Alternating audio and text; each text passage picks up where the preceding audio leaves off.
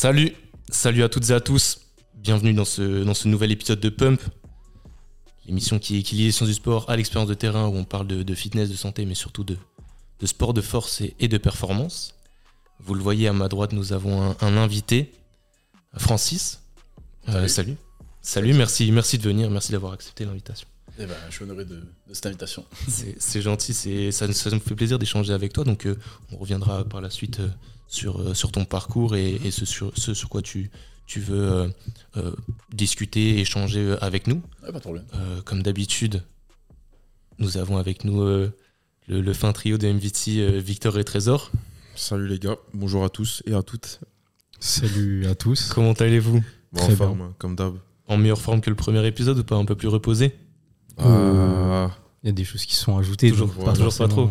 Pas, pas forcément reposé, mais euh, en forme. comme. Et euh, hâte de partager euh, voilà, des petites informations, des débats ensemble et avec la communauté euh, MVT. Quoi. Exactement. avec la communauté autour du podcast. C'est ça. Donc euh, pour ceux qui le, qui le savent pas, hein, nous, euh, nous on est, on est des athlètes et euh, futurs coachs, futurs nutri- nutritionnistes aussi, euh, qui, qui sont désireux de, de partager des choses autour de ces disciplines-là, de, ce- de ces domaines-là. Donc euh, le but de cette émission, c'est de pouvoir échanger avec un maximum de personnes différentes. En l'occurrence, on a un kinésithérapeute autour de la table, euh, kinésithérapeute qui plus est euh, pratiquant de, de discipline de force. Est-ce que tu veux bien nous expliquer ce que tu fais comme, euh, comme discipline, comme mouvement? Discipline. Brièvement. Alors, ouais, actuellement, ça s'oriente autour du street, des mouvements de street lifting et de powerlifting. Donc, euh, ça, fera au total 5 mouvements, qui sont les dips et tractions, le squat, le développé couché, soulevé de terre. Ok, ok. Ouais, très intéressant, c'est pour ça qu'on a, on a bien choisi notre invité, il aura Ouais. beaucoup de choses à nous apporter.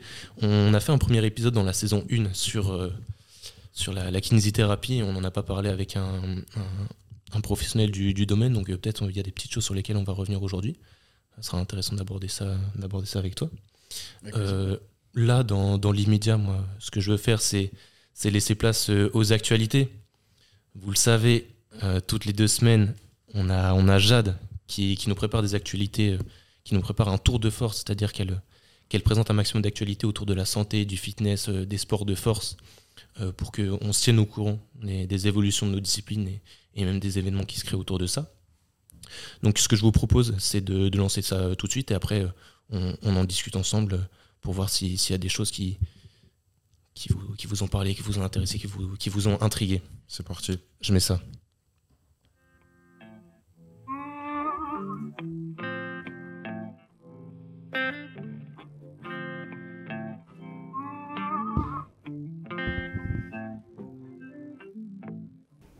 Bonjour les gars, bonjour à tous et bienvenue dans le Tour de Force. À la une des actualités de ce Tour de Force, c'est l'augmentation des minima France en force athlétique. Les athlètes de cette discipline sont soumis à un total minimum en fonction de leur catégorie de poids pour se qualifier à certaines compétitions comme les championnats de France et ces totaux viennent d'évoluer. Qu'il s'agisse des sub-juniors, des juniors ou des seniors, toutes les catégories d'âge et de poids ont vu leur minima augmenter. En moyenne, les minima ont augmenté de 22,5 kg chez les femmes et 50 kg chez les hommes. L'augmentation des minima la plus importante concerne d'ailleurs les sub-juniors hommes, avec une hausse de 80 kg en moyenne sur leur totaux, contre seulement 22,5 kg chez les athlètes féminines sub-juniors. Mais les moyennes des minima chez les hommes et les femmes seniors ont tous deux augmenté de précisément 32,5 kg. Il est important de souligner que la répartition en fonction des catégories de poids de corps n'est pas uniforme. Par exemple, les minima seniors hommes en moins de 57 kg augmentent de 40 kg, alors que les minima seniors hommes des moins de 105 kg augmentent eux de seulement 25 kg. Ces augmentations vont diminuer le nombre de qualifiés au championnat de France en les rendant moins accessibles et donc réservés aux athlètes les plus compétitifs. Ces modifications sont encourageantes pour la discipline car cela signifie finalement que le niveau des athlètes ne fait qu'augmenter au fil des années. Par ailleurs, Hugo Owona a fait une vidéo très complète sur sa chaîne YouTube qui concerne ces évolutions et il a aussi publié un tableur recensant toutes les augmentations en fonction des catégories de poids et d'âge. Deuxième actu, Jimmy Kolb, un athlète américain, a récemment battu le record du monde absolu au bench en effectuant une barre à 635 kg. C'est la plus grosse barre jamais réalisée dans ce mouvement et il l'a réalisée au début du mois d'août lors d'une compétition de powerlifting équipée. Troisième actu, Fitness Park a modifié les tarifs de ses abonnements. En effet, désormais, l'abonnement le moins cher de l'enseigne vous coûtera 30 euros par 4 semaines contre 30 euros par mois auparavant. Ce changement peut vous sembler anodin, mais à l'année, votre abonnement vous coûtera une quarantaine d'euros en plus. Fitness Park n'est pas la première salle à proposer des abonnements par 4 semaines, c'est également le cas de Basic Fit ou One Fitness Club par exemple. D'ailleurs, on peut dire que l'entreprise a été assez discrète sur ce changement et on n'a notamment pas pu voir de posts annonçant cela sur ses réseaux sociaux. Les deux autres types d'abonnements ont également augmenté et si vous souhaitez vous entraîner avec un ami comme le propose Basic Fit avec un abonnement à 29,99€ par 4 semaines, il faudra choisir l'abonnement premium à 50 euros par 4 semaines.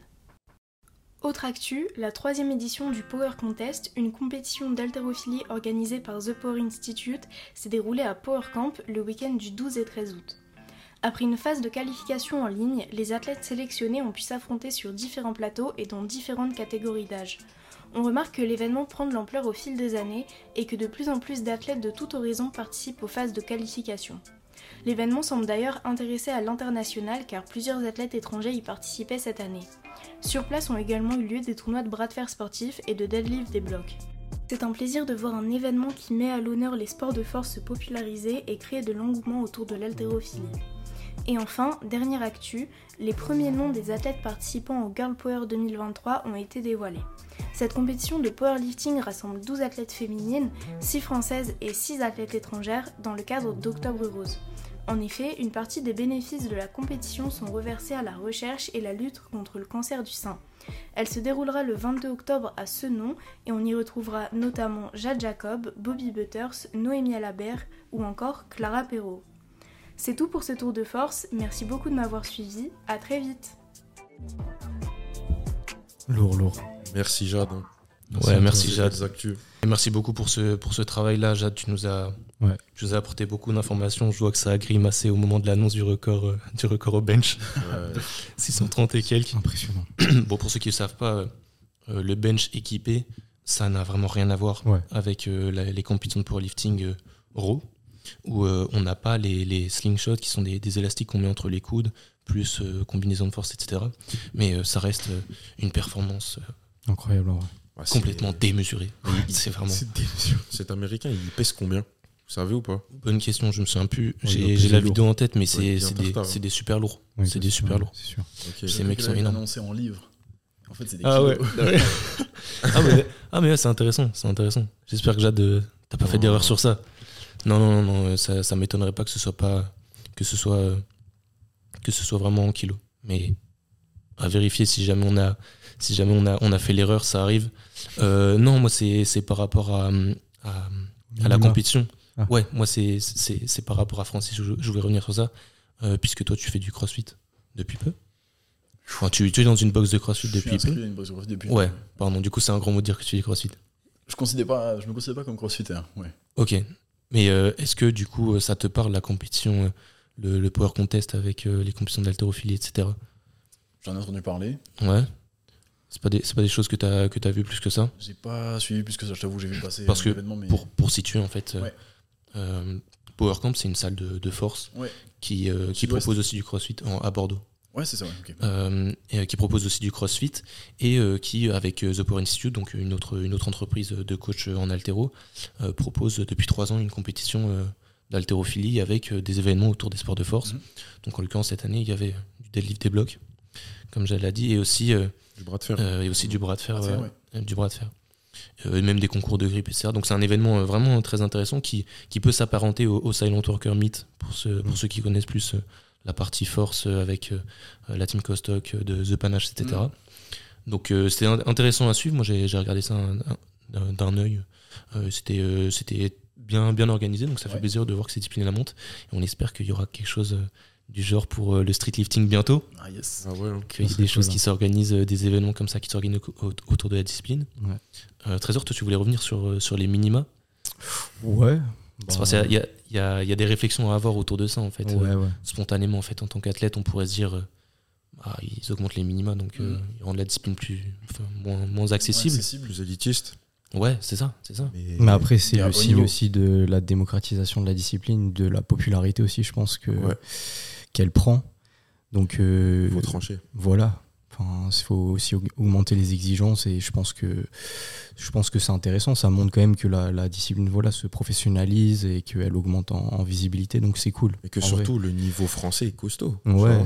c'est Oui, c'est ça, c'est ça, c'est mais en fait-. C'est pas du tout au détriment de la, au détriment de la pratique. Non, pas du Ouais, tout. exactement. Loin de là. loin de Après, c'est sûr que ça peut potentiellement décourager euh, certaines, certains athlètes parce que c'est vrai que bah, plus tu, enfin, si on va dire que si tu commences et que tu t'entraînes et que tu dis ok bah pour pour la qualification je dois avoir euh, ces charges là, ce total là, ça peut paraître impressionnant, mais après c'est c'est un peu les, les contraintes du haut niveau Du et sport de haut niveau, exactement.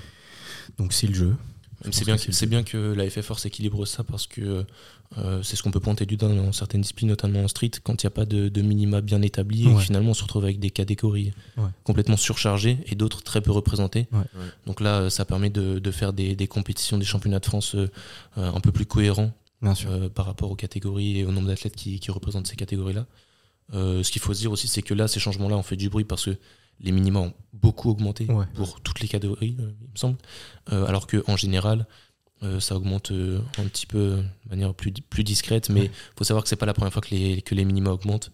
Euh, là, ça fait du bruit parce que, bah, vous l'avez dit, euh, 40 kilos en moyenne de plus euh, Ouais, c'est énorme. sur, sur un total, euh, quand, quand on prend 40 kilos C'était pas 50 même? Je sais plus. Non, je Sur crois que c'était une- 40. Une des catégories, euh, il y a plus 50. Ouais. Ouais, ça, ça peut monter Ouais, franchement, c'est énorme. costaud. C'est énorme. Ouais, c'est énorme. Surtout à ce niveau-là, tu vois, quand, quand la marge de progression n'est plus aussi énorme qu'au départ, c'est vrai que 50 kilos, ça représente quand même euh, un gros travail en amont Ouais, et puis c'est pas facile. hein. Ça va donner du challenge. Ça va. Ouais, c'est bien, c'est bien. Ça fait 2-3 ans de travail euh, supplémentaire. ouais. Largement. Exactement. Au moins, au moins. Je pense que la fédération aussi euh, est obligée de mettre ça en place Bien sûr. parce que ça limite l'accès euh, à l'équipe, enfin ça, ça légitime l'accès euh, de certains athlètes à l'équipe de France par rapport à d'autres. Ouais. Et il faut savoir que ces athlètes-là sont, sont subventionnés. Donc euh, si la FF Force fonctionne bien, c'est aussi parce qu'elle a un budget à gérer. Et ça, en tant qu'athlète euh, ou coach, on n'y pense pas forcément. Mais euh, les, équipes de France, euh, euh, elles, sont, elles sont payées pour, euh, pour participer. Donc euh, monter le niveau, ça, ça assure aussi que qu'il y a du résultat derrière. Donc il faut, faut rester exigeant par rapport à ça. Même si effectivement, quand euh, à notre humble niveau, on voit que le, le- les possibilités de faire les championnats de France s'éloignent d'un coup. Ouais. Alors que peut-être les 40 kilos, on les a gagnés après un an de travail euh, acharné. Ouais, c'est, c'est, ça. c'est compliqué. C'est compliqué. Bon, toi, niveau compétition, des projets sur ça ou pas? Bah, je m'étais fermé, je me ferme pas de porte. Euh, j'ai connu une bonne progression là en street euh, l'an dernier. Et euh, j'ai naïvement cru que je reprogresserais de la même façon cette année. Et, euh, c'est sans compter les aléas de la vie, quoi. Donc, euh, mais euh, je me ferme pas la porte. Bah ouais, non, c'est ça. Il y a toujours des hauts, des bas. Ouais, c'est ça. qui- C'est ça. Et mon envie, elle est toujours là, ma discipline est toujours là. Donc, C'est euh, le principal. Et qu'il y ait du plaisir derrière. Et du, du plaisir, c'est ça. Exactement. Bon, du coup, plutôt street lifting que, que powerlifting? En compète, oui. En compète, oui. Ah ouais? Ouais. Ouais, ouais. Bah, je sais clairement, tu vois, on parle des minima, mais je sais que je suis nul par là-dedans. Ouais. Oh. Oh, faut dire ce qu'il pas, pas- pas ce niveau-là. Ouais, faut, faire attention. t'es modeste. Faut faire attention. ça, ça peut être blessant pour certains qui, qui ont du mal à avoir, euh, à avoir ton niveau. Donc non, tu, tu as ton, ton humble niveau. J'ai mon même niveau, que, qui est nulle part par rapport au niveau national. Mais euh, Ouais. Ouais, ouais, je vois ce que tu veux voilà, j'ai mes objectifs perso. J'ai envie de passer 200 au terre, tu vois. 200. Aujourd'hui, ça. Tu regardes les réseaux, t'as l'impression que n'importe qui passe 260. C'est tu vrai. C'est Ouais, vrai, c'est N'importe vrai que quel les réseaux, adolescent pas- de 16 ans, surtout. Voilà. C'est vrai que les réseaux, ça banalise beaucoup les, les performances. Hum, hum, de fou. Donc ouais. ouais, je vois ce que tu veux dire. faut faire attention avec ça. hein. faut faire attention, faut. C'est avec l'expérience aussi, tu te rends compte de ce qui est possible ou pas à ton Ouais. niveau, du temps que tu vas devoir mettre, de l'application qu'il faut mettre, etc. Ouais, exactement. Ça on s'en rend compte euh, avec le temps. hein. Il y, a des- il y a des gens qui, qui mettaient ça en avant, je trouvais ça intéressant. euh, je, je- je voyais sur les réseaux passer euh, certains, certains gars qui faisaient de la muscu euh, euh, dire euh, Putain, mais en fait, euh, je regarde les réseaux, j'ai l'impression que tout le monde est musclé, tout le monde est super fort, mais je vais à la plage, je vois personne. Mais oui. Ah oui, Et c'est c'est super ça. intéressant de, de voir en fait comment cligne. C'est Vincent Isartel, je crois. Non? Non, Je sais pas du c'est tout. pas lui. Pour moi, c'est un gars lambda, j'ai pas, Ouais, j'ai c'est pas un- fait gaffe. avec des lunettes et tout, une voix de fou. Je, Si, possible. c'est un mec sur- j'ai vu sur TikTok, je crois. Enfin, la, la réflexion intéressante, c'est que les réseaux mettent en avant évidemment ce qu'il y a de plus intéressant, de plus divertissant, de plus, euh, enfin, ce qui, ce qui fonctionne bien. Donc, euh, Ouais. les Ce bonnes qui- perfs, les bons et- physiques, et etc. oui, Et ce qui fonctionnait pour toi en plus. Ouais, c'est ça. ouais, c'est c'est surtout ça. ça. Ce qui nous nous plaît. Ouais, Si ce qui toi nous te plaît, plaît. Toi, t'as envie de grosses perfs, tu vas voir que des grosses perfs. Mm. Si Ouais, ouais. tu veux que de la bouffe, tu vas avoir que de la bouffe. Exactement. Que des meufs, tu vas avoir que des meufs.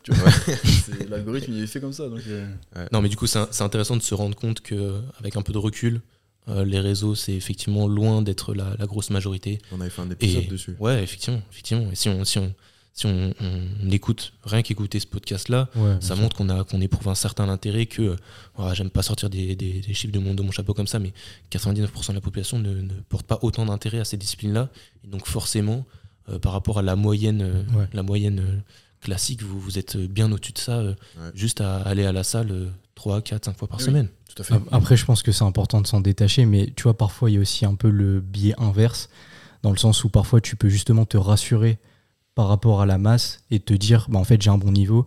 Et c'est pour ça Aussi, que, souviens-toi, à un moment, je me disais ça et tu me disais, ouais, mais attends, calme, euh, regarde aussi euh, ce qui se passe et le niveau un petit peu national. Et c'est là que tu te rends compte, tu dis, ok, bah, j'ai un bon niveau peut-être par rapport à une certaine euh, partie de la population, mais il y a quand même aussi une certaine partie de la population qui, bah, qui me dépasse totalement. quoi. Ah bah oui. euh, c'est c'est aussi, ça, Ça permet, permet de se aussi situer. de, de te situer, Ça ouais, permet c'est de ça. se situer. Ça permet de se situer. Donc c'est c'est aussi important, je pense, il faut s'en détacher, mais il faut quand même aussi garder un petit peu un petit regard sur euh, ce qui se fait aussi dans le, le plus haut niveau dans les disciplines. Donc c'est important. Exactement. et puis ce qu'il y a de plus sage aussi c'est de ne pas chercher à se comparer aux autres Exactement. de pas vouloir écraser les, les plus forts ou de se lamenter sur les périodes des meilleurs Ouais, C'est aussi de se dire que enfin, c'est idiot, mais si vous êtes à chaque fois meilleur que, que la veille, votre progression finalement est infinie et, et, euh, le but c'est que vous vous arrêtiez jamais.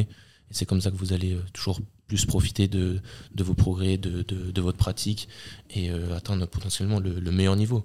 Donc euh, moi je vous invite vraiment à, à vous concentrer sur vous, à vous dire que euh, on- nécessairement on ne peut pas se comparer entre nous rien que par l'expérience.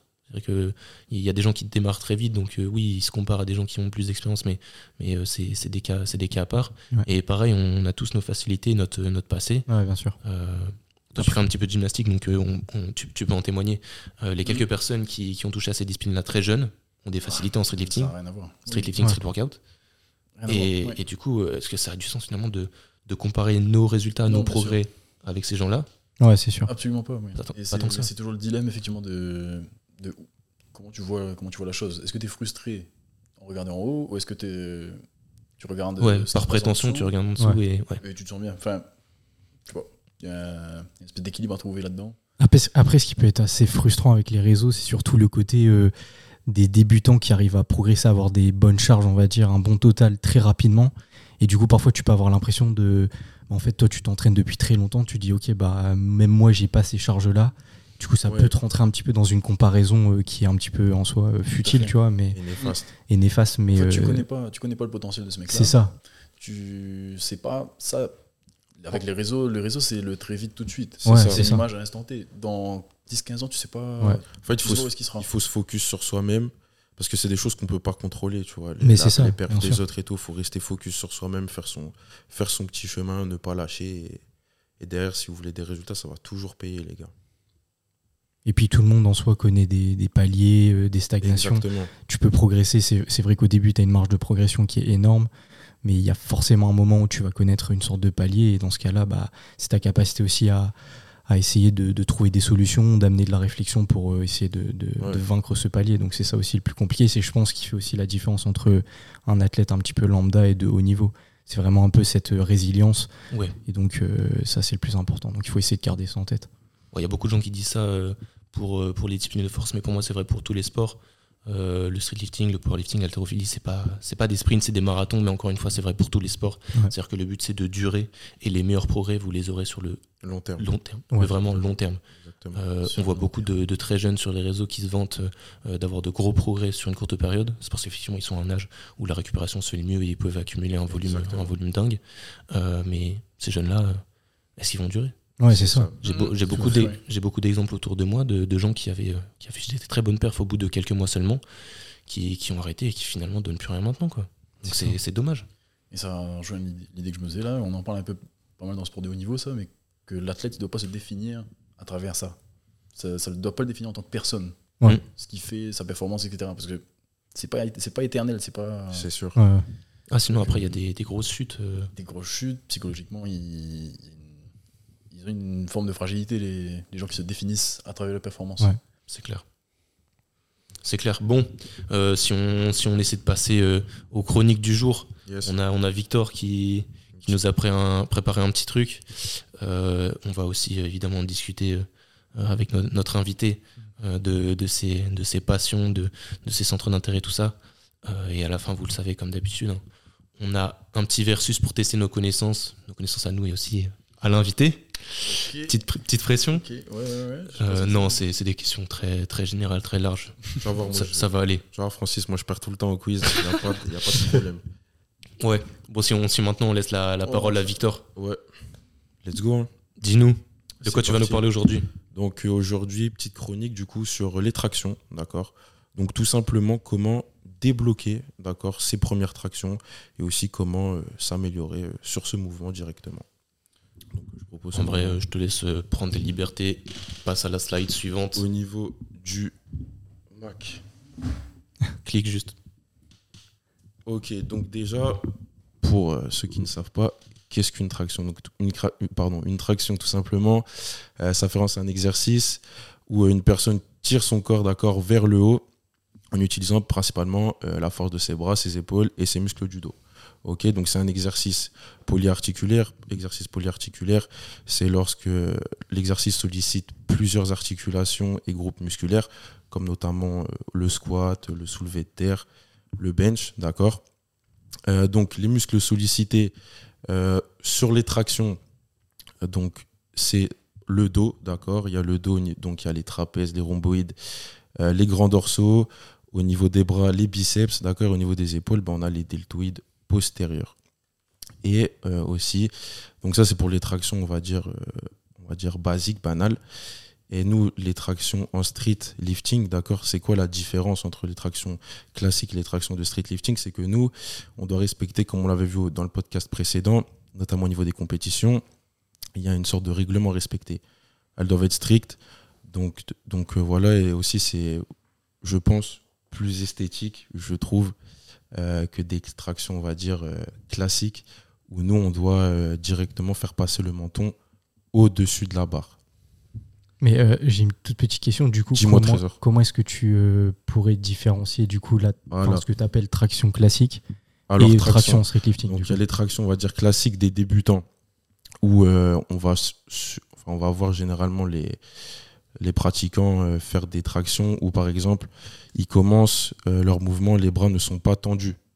Je sais pas si vous avez déjà vu ça où les bras ne sont pas tendus et ils n'arrivent pas à passer leur menton au-dessus de la barre. D'accord? Donc c'est des tractions, on va dire, des, des sortes de semi-reps. Ouais, des amplitudes partielles. Exactement. Ça peut être utilisé dans, certains, euh, dans certaines disciplines, notamment au bodybuilding, où, euh, ça va, où on va avoir euh, les muscles en tension tout le temps.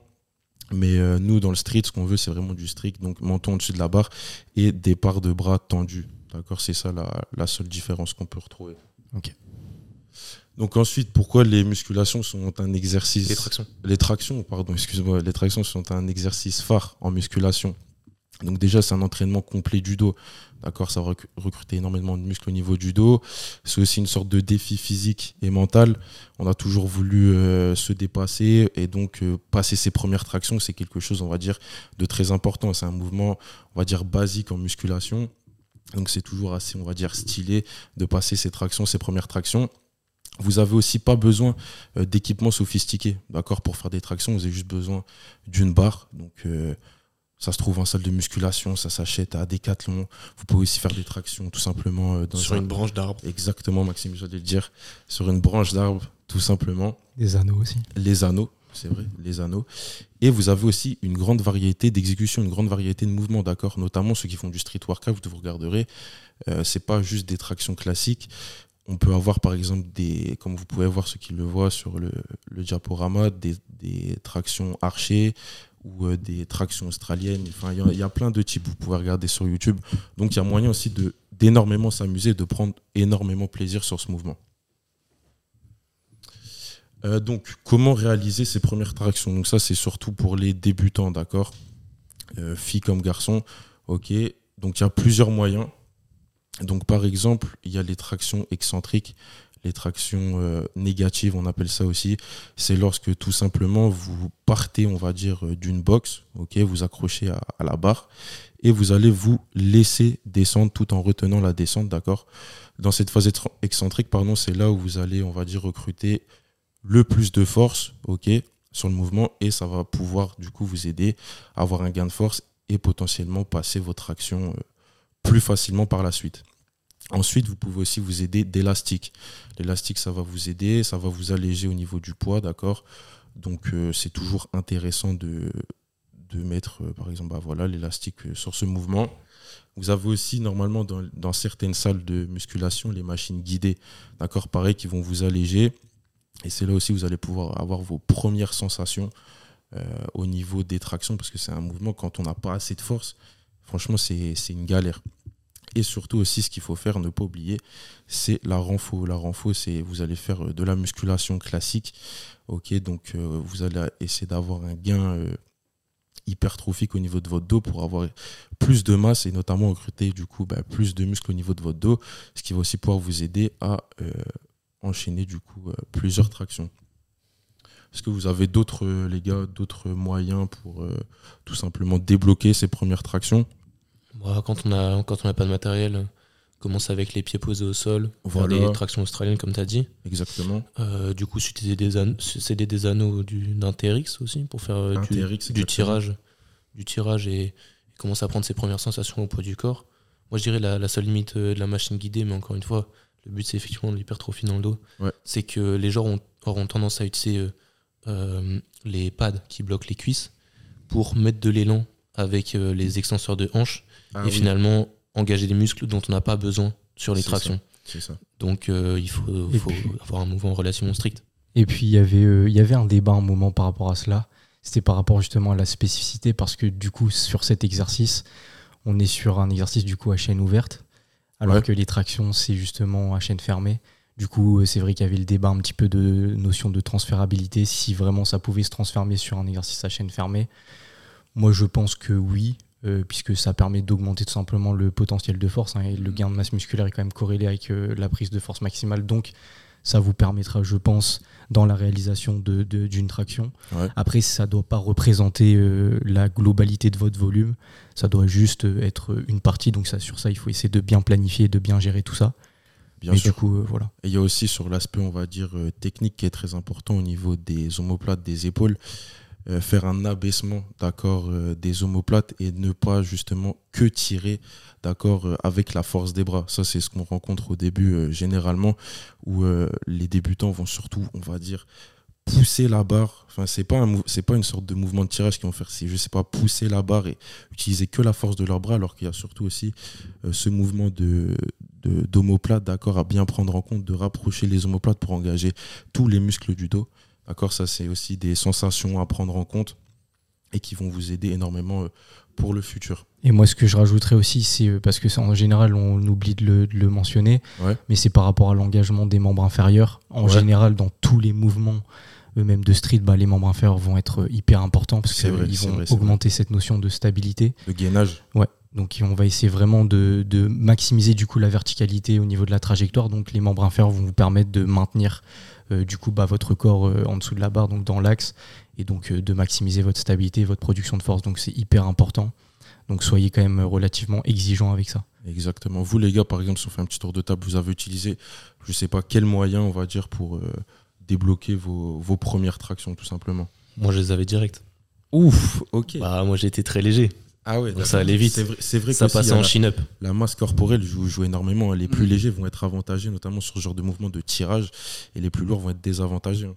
Non, mais sinon, ce que je peux recommander, c'est quand même les négatives autour de moi. Je le, je recommande pas mal et les gens arrivent à, prendre du plaisir à faire cette partie-là, même si euh, c'est pas trop mon cas. Et euh, retenir l'excentrique, c'est quand même très très intéressant après pour. Euh, enfin, ça, ça, offre un très très bon transfert. Je pense le meilleur transfert. Peut-être petit match avec l'élastique, mais le meilleur transfert pour après passer ses, ses, premières tractions. Donc je, je, recommande plutôt ça. ouais, je parlais bien de la notion de, comment, de résistance adaptative sur, euh, par exemple, la phase excentrique, c'est de résister de plus en plus longtemps. Exactement. ça, va témoigner de, de, la progression. Et moi, je dis toujours, il faut pas juste essayer de freiner. En fait, sur la phase excentrique, on essaie de se tirer.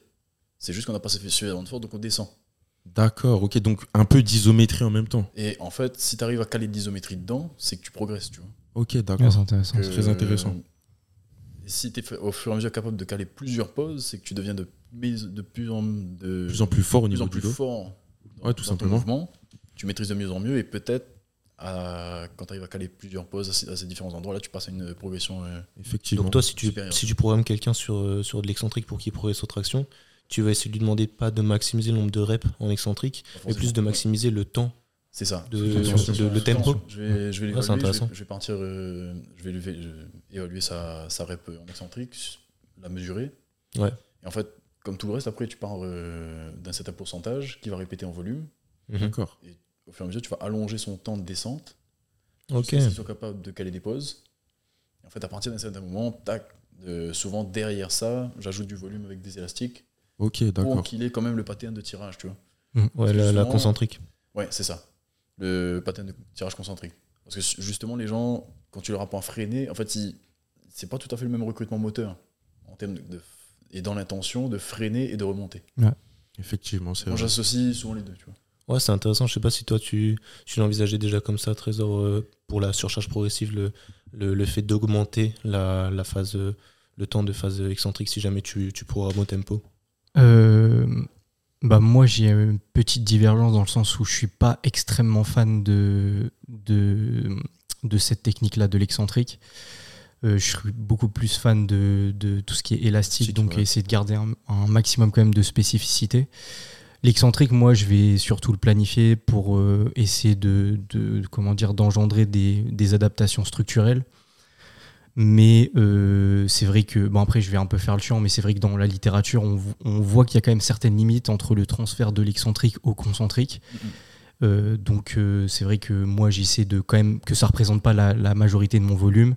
Il peut y en avoir dans un premier temps et aussi ce qui peut être aussi un peu contraignant, c'est par rapport dans un, dans un cas d'un débutant par exemple, ça va être en général l'excentrique qui va être en général soit en, en, en maximal ou même au-delà du maximal. Mhm. Donc ça va être très rarement sous maximal. Donc ça peut engendrer aussi euh, pas mal de, dommages musculaires et donc un petit peu impacter euh, la fréquence de travail sur le mouvement spécifique.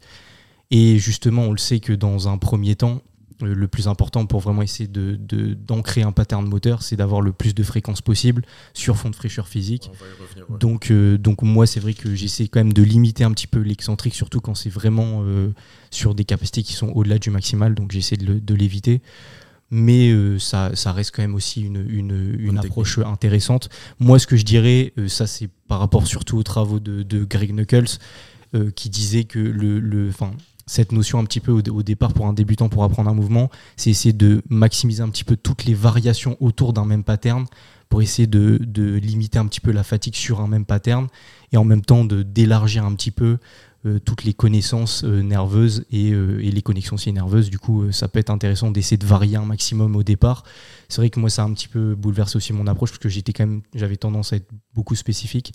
Mais du coup, je pense que dans un premier temps, ouais, ça peut être intéressant d'essayer de varier, euh, essayer même de varier les prises, euh, Ouais. de varier les résistances, sûr, euh, sûr, essayer d'avoir vraiment un panel vraiment assez large, euh, un, pa- un panel assez large sur, à tout, quoi. sur le même pattern. ouais. Donc, voilà. Mais moi, sinon, dans mon approche, il y a de l'excentrique, il peut y avoir de l'isométrique parce que j'aime beaucoup l'isométrie et c'est vrai que c'est assez sous-coté, je dirais. Mais j'aime quand même pas mal les élastiques. Ok. Super intéressant en tout cas. Au niveau du coup euh, des tractions lestées, donc une fois on va dire qu'on a réussi à débloquer ces premières tractions, généralement on va vouloir essayer du coup de performer dans, l'exercice, d'accord? Et on va se demander quand est-ce qu'on va pouvoir euh, se lester, généralement. Donc ça, euh, pour se lester, on va dire qu'il faudrait déjà, comme tu l'as dit Trésor, avoir du coup un, une sorte de bon volume au niveau de, de, ce- de tractions, notamment au poids du corps, d'accord Pour notamment optimiser du coup sa technique et aussi optimiser tout ce qui est euh, tendons et articulations. Parce que vous allez voir quand vous allez commencer à vous lester, ça va être assez traumatisant, d'accord comme, euh, comme mouvement. C'est une charge supplémentaire. Si votre corps n'est pas habitué à faire, euh, à faire déjà un bon gros volume dans ce mouvement, vous allez être assez traumatisé. Et du coup, bah ouais, en se lestant tout simplement, on va avoir du coup un gain de force supplémentaire, euh, aussi un gain d'endurance, d'accord, on va pouvoir, savoir du coup se soulever plus de fois et aussi tout simplement euh, un gain en hypertrophie. Moi, par exemple, c'est vraiment un exercice qui m'a fait, euh, si on parle hypertrophie, hein, vraiment développer énormément mon, mon dos, comparé à tout ce qui est, on va dire, de la musculation à la machine, tout ça, même si c'est très bien, mais ça, c'est vraiment un exercice qui m'a beaucoup fait progresser. Et si, et si je peux juste euh, ajouter un petit point aussi, ce qui est intéressant avec le volume euh, au poids du corps, c'est qu'on remarque que l'endurance de force, enfin on avait tendance un petit peu à dissocier endurance fondamentale et endurance de, force, ouais. mais on remarque qu'il y a certaines adaptations que l'on retrouve euh, de l'endurance fondamentale dans l'endurance de force, et donc ce qui pourrait permettre du coup d'a- d'augmenter votre capacité de travail, même la récupération intra-série, et donc euh, ça pourrait, être, euh, ça pourrait être intéressant par rapport à tout ça. Ouais, c'est ça qui est intéressant, c'est est-ce que euh, est-ce que tu es d'accord si je, si je dis que euh, tous les athlètes de cette rep peuvent être bons en street, mais l'inverse n'est pas vrai. En street lifting, mais l'inverse Ouais. n'est n'est pas Ouais, vrai? ouais. C'est-à-dire que développer une capacité Oui. sur des, des longues séries, Ouais. même, si, même si légères, euh, ça permettra après d'être capable de, de se lester plutôt correctement. même. Ouais. Euh, alors que l'inverse, si on se leste euh, tout de suite, on n'est pas capable, franchement, Ouais. forcément d'accumuler beaucoup de reps. Suis Commencer par le ça. 7 rep. En vrai, Ouais, ouais, je sais ouais. pas. c'est- Parce que dans le cas inverse, c'est vrai aussi, tu vois. Si t'es capable de te soulever une fois 5 kilos, il y a de fortes chances que tu arrives à faire plus de traction à ton poids du corps. Donc les- je pense que les adaptations sont pas les mêmes. Tu es moins spécifique dans de l'endurance, Ouais, voilà. tu vois, mais si tu es capable de faire une traction à 20 kilos, il y a de fortes chances que tu arrives à en taper 10 euh, à ton poids de corps, tu vois. Mais quand tu débutes, des- C'est vrai que ouais, ça peut être une nuance. Ouais, ça peut être nuance, mais ça, je pense, tu vois, c'est surtout quand tu as, on va dire, un, un bon. Enfin, moi, je parle pour. euh, parce que je pense, mais je pense que c'est quand tu as un bon niveau, tu vois, parce que quand tu es débutant, je suis d'accord, si tu arrives à, à savoir te lester sur une rep, tu vois, très fort, mais comme tu l'as dit, Maxime, à pas savoir encaisser un gros volume, parce que c'est un, c'est un autre exercice. Il y a, enfin, je veux dire, enfin, c'est. Il y a plein d'autres choses qui rentrent en compte, et notamment surtout au niveau du gainage, de la technique, tout ça. Mhm. Savoir. euh, donc, je sais pas, franchement, je sais pas. Faut le tester. Ouais, faut, le ça- tester. Faut ça- prendre. Ça faut, a faut, testé. faut- faut essayer de trouver euh, des athlètes, euh, des experts dans, Mhm. dans- dans les deux disciplines et, les faire se tester, euh, faire euh, Ah, ce serait pas mal, ça, comme une expérience. j'avoue. battle pour voir un peu. Après, ce qui est intéressant, c'est vraiment surtout par rapport à la capacité de travail, parce que en vrai, le volume global est quand même assez corrélé avec la, la- le- enfin, les gains de force maximale. Donc, je pense quand même que le, volume au poids de corps, ou pas forcément au poids de corps, mais même à charge additionnelle, euh, est quand même relativement bénéfique pour, euh, pour, les, sportifs de force, et même surtout bah, pour, ce qu'on a déjà évoqué, donc par rapport à, surtout à la récupération. Donc on peut potentiellement encaisser un peu plus de volume, donc plus de densité d'entraînement. Ça, c'est peut-être une notion qu'on pourra aussi aborder dans les prochains épisodes, parce que la densité, c'est vrai qu'elle est souvent oubliée. Mais, euh, mais voilà, donc je pense que c'est quand même intéressant. Mais dans les deux cas, on a des contre-exemples. On peut prendre par exemple Théo. Théo, justement, lui, il n'est pas passé par le 7 rep, il est directement euh, passé Ouais, sur le street lifting. Et au final, il a quand même du, du, un très bon niveau, même en 7 rep, euh, même s'il y a certaines limites. C'est Mais, ça, euh, je pense que les adaptations sont pas les mêmes. Les Ouais, c'est ça. C'est surtout ça. sur les mêmes filières. Ouais. Tu compenses, mais t'es pas dans le même. c'est exactement ça. Dans, le même, dans la même filière. ouais. Mais je pense que c'est un- une bonne base de travail. Je pense que c'est un bon prérequis, euh, mais c'est pas euh, indispensable. C'est pas le seul chemin à prendre hein, dans tous les cas. Mais euh, Yes. Et du coup, bah, pour finir sur ça, je voulais pas On le écrire corrigera, patience, on le corrigera. Mais patience, du coup, les gars, si vous voulez du coup débloquer vos premières tractions, patience, détermination, ok, ça c'est super important. Ça met du temps, c'est comme tout. hein. Euh, faut toujours travailler, travailler, travailler. À la fin, vous allez avoir vos résultats, d'accord? Et surtout avoir une bonne fréquence de travail pour ne pas justement se blesser. Et dans ces cas-là, ce qu'on vous conseille, c'est tout simplement bah, de travailler généralement avec des coachs hein, qui normalement euh, seront euh, faire des programmes spécifiques à vous en fonction de vos, capacités. Et puis normalement, après, tout se passera bien. Et moi, je rajouterai un petit point aussi parce que par rapport aux tractions, mais même par rapport au mouvement en général, Ouais. ce que je vois beaucoup quand même chez les débutants, c'est que lorsqu'ils arrivent à avoir le mouvement, par exemple, une personne qui a bossé depuis très longtemps sur les tractions, elle a une traction. Et, euh, et en fait, le problème, c'est qu'elle va euh, du coup constamment faire cette traction. Et du coup, essayer de mettre du volume constamment sur le, sur le, sur le même pattern, mais euh, à intensité maximale. Donc en fait, ce que je trouve important de, notifier aussi, c'est de pas négliger du tout le, momentum, donc essayer de créer de un élan de travail, essayer de même si vous arrivez, euh, pour, pour, imaginer, pour ça, et essayer de concrétiser les choses, c'est comme si par exemple vous arriviez à avoir, je sais pas, 100 kilos dips et que vous faisiez constamment des 100 kilos. Ce serait, enfin, vous, ça vous paraîtrait pas du tout logique. Ouais. Du coup, le but, c'est vraiment à chaque fois de constamment essayer de se rapprocher petit à petit en créant l'élan de votre intensité, on va dire maximale, donc avoir des pourcentages d'intensité qui sont assez importants, mais de quand même créer l'élan, de- d'être toujours sur fond de fraîcheur physique et de- d'essayer de créer une capacité de travail qui sera importante et qui vous servira pour tout simplement réaliser vos, vos, vos répétitions maximales. Donc ça, je C'est comme si c'est comme si tu passais ton premier muscle up au poids du corps et que tu t'amusais à le faire trois fois par semaine après dès que tu trouvais une barre de traction euh, Ouais, Ouais, pour le plaisir quoi. c'est exactement ça. Pour le plaisir. Mais on en connaît. comme ça On en connaît. C'était Ouais, c'est pour le plaisir et le kiff. Ouais, c'est ça, c'est important. Non mais continue à cultiver le plaisir aussi. Alors, Écoutez début- vos au début, coachs, mais- Au début, on l'a toujours, on l'a tous fait, je pense. On l'a tous fait, Ouais, bien on sûr. l'a tous fait. Bien sûr. Mais écoutez vos coachs. Écoutez vos coachs. Coach les Jeeps toujours. Bah merci beaucoup Victor pour cette chronique. hein. C'est super intéressant. On a échangé euh, sur pas mal de trucs en vrai. C'était Ouais. très intéressant de voir qu'il y a, il y a quand même des il y a quand même beaucoup d'approches différentes, ouais, Très effectivement. intéressant. Euh, et que euh, les tractions, il y a, il y a plein de manières de, de les aborder et d'y arriver. C'est vrai que c'est un, c'est un gros défi pour pas mal de gens. Ouais. Euh, nous, on parle beaucoup du muscle up, mais, mais euh, on, on retire rien aux, aux tractions. hein. C'est un mouvement, euh, un mouvement très impressionnant, incroyable. Si jamais vous arrivez à en faire, franchement, euh, bravo. C'est c'est pas donné à tout le monde. Et si jamais vous, vous travaillez pour, bah, bon, cou- bon courage, grosse force à vous. Grosse force à vous. Exactement. Et ouais, lâchez rien. Lâchez rien parce que. Je trouve que c'est un mouvement assez symbolique parce que littéralement, tu te tires vers le haut. Exactement. Ouais. C'est vrai. J'aime bien C'est dire ça beau. aussi. Très bien dit, Francis. C'est beau, c'est beau. Non, mais c'est mais c'est pour ça les mouvements poids du corps, c'est c'est une belle manière d'exprimer sa force. C'est facilement c'est c'est facile de de faire comprendre aux gens qu'on a de la force quand on fait une traction plutôt Ouais. que quand on fait un développé couché euh, Ouais. à une charge X euh, Ouais. euh, où, on- où finalement on mesure pas tant la, la, la prouesse que ça. Et c'est aussi pour ça, je pense que le street workout et toutes les figures de force, de, toutes les figures statiques ont euh, plutôt euh, bo- bonne, bo- enfin font plutôt bonne impression par rapport à sautre- certaines disciplines Ouais, de bah, force où, où on va battre des records alors que la, la performance est tout aussi impressionnante. Donc euh, Tout le monde est facilement impressionné devant les gymnastes. ouais, Ouais, c'est vrai. ouais, les figures qui tiennent avec une facilité C'est incroyable, incroyable. euh, Et effectivement, c'est peut-être plus parlant que, ouais, que X individus qui vont soulever une barre C'est ça, non, je suis avec d'accord. euh, un ou deux disques près, mais en fait, tu, tu perçois pas, euh, tu perçois pas les 50 kilos en plus qu'il y a dessus. Ouais, c'est ça. Ouais. En fait, on est beaucoup impressionné par tout ce qui est force relative, vraiment la force qui est reliée au poids de corps. Et euh, quand tu es sous une barre, tu as moins cette impression, alors que bon, euh, enfin, le poids de corps rentre en jeu quand même, même si, enfin, comment dire, ça va impacter un petit peu la, la prise, enfin, la production de force sur euh, votre développé couché, par exemple. Mais sur une traction, c'est quand même beaucoup plus flagrant et le poids de corps rentre beaucoup plus en jeu, donc euh, c'est beaucoup plus impressionnant en soi. Ouais, moi je le, je le dis tout le temps, mais en fait, euh, quand on regarde des compétitions de force, on voit des mecs qui défilent à faire tout le temps le même mouvement. C'est ça, Peut-être euh, c'est ça. des- leur, leur levier un peu différent, mais, Ouais. mais c'est un peu moins compréhensible, un peu moins palpable en fait comme Mhm, performance que de ouais. voir des, des gymnastes qui font des figures toujours plus impressionnantes, Ouais. où là on comprend vraiment la, la, et la prouesse technique et la, la démonstration de force. Ouais. De. C'est la croix de fer que- qui, qui m'impressionne vraiment. Enfin, Voilà, quoi de faire, c'est pas, impressionnant. Ouais, pour ceux qui qui savent pas comment on peut l'expliquer, Bah, c'est aux anneaux, c'est ça? C'est ça. Ouais, ouais, ouais, c'est aux anneaux. en fait c'est faire un T aux anneaux, avoir, les, Ouais. avoir les bras euh, Dans une- parallèle au sol. Et C'est une en- abduction horizontale. euh,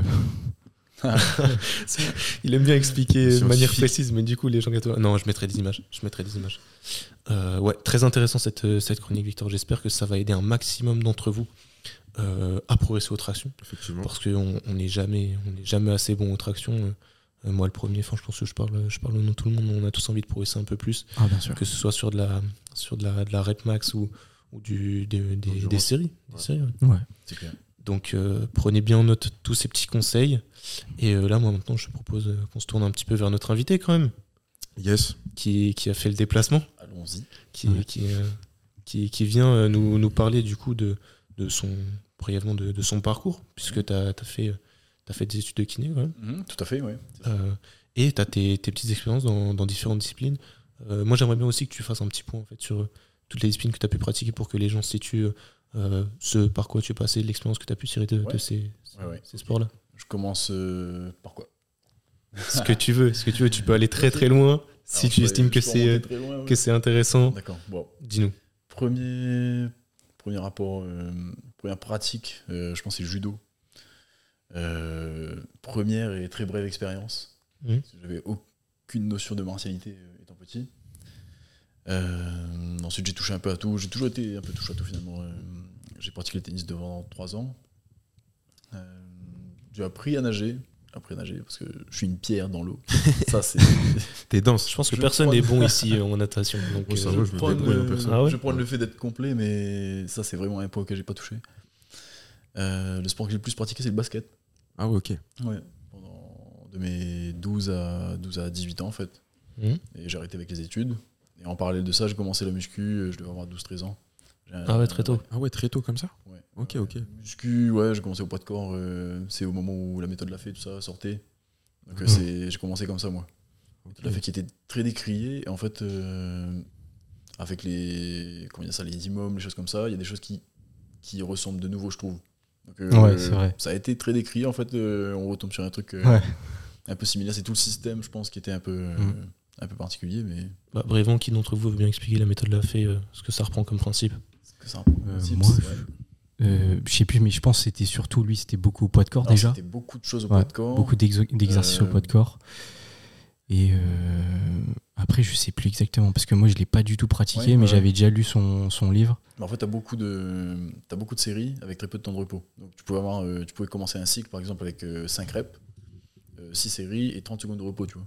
Donc, euh, ça pouvait être sur les pompes, sur les dips, sur des tractions, sur des Mm. variantes de squat, euh, au poids de corps, à une jambe, etc. Mais ça se, ça se, ça s'enchaînait très vite, quoi. C'était loin du format classique de muscu, euh, d'hypertrophie en 4x10 avec euh, une Trois 30 à 2 minutes, de repos, ouais. euh, voire en plus, tu vois. Ouais. Et à l'époque, c'était très décrié.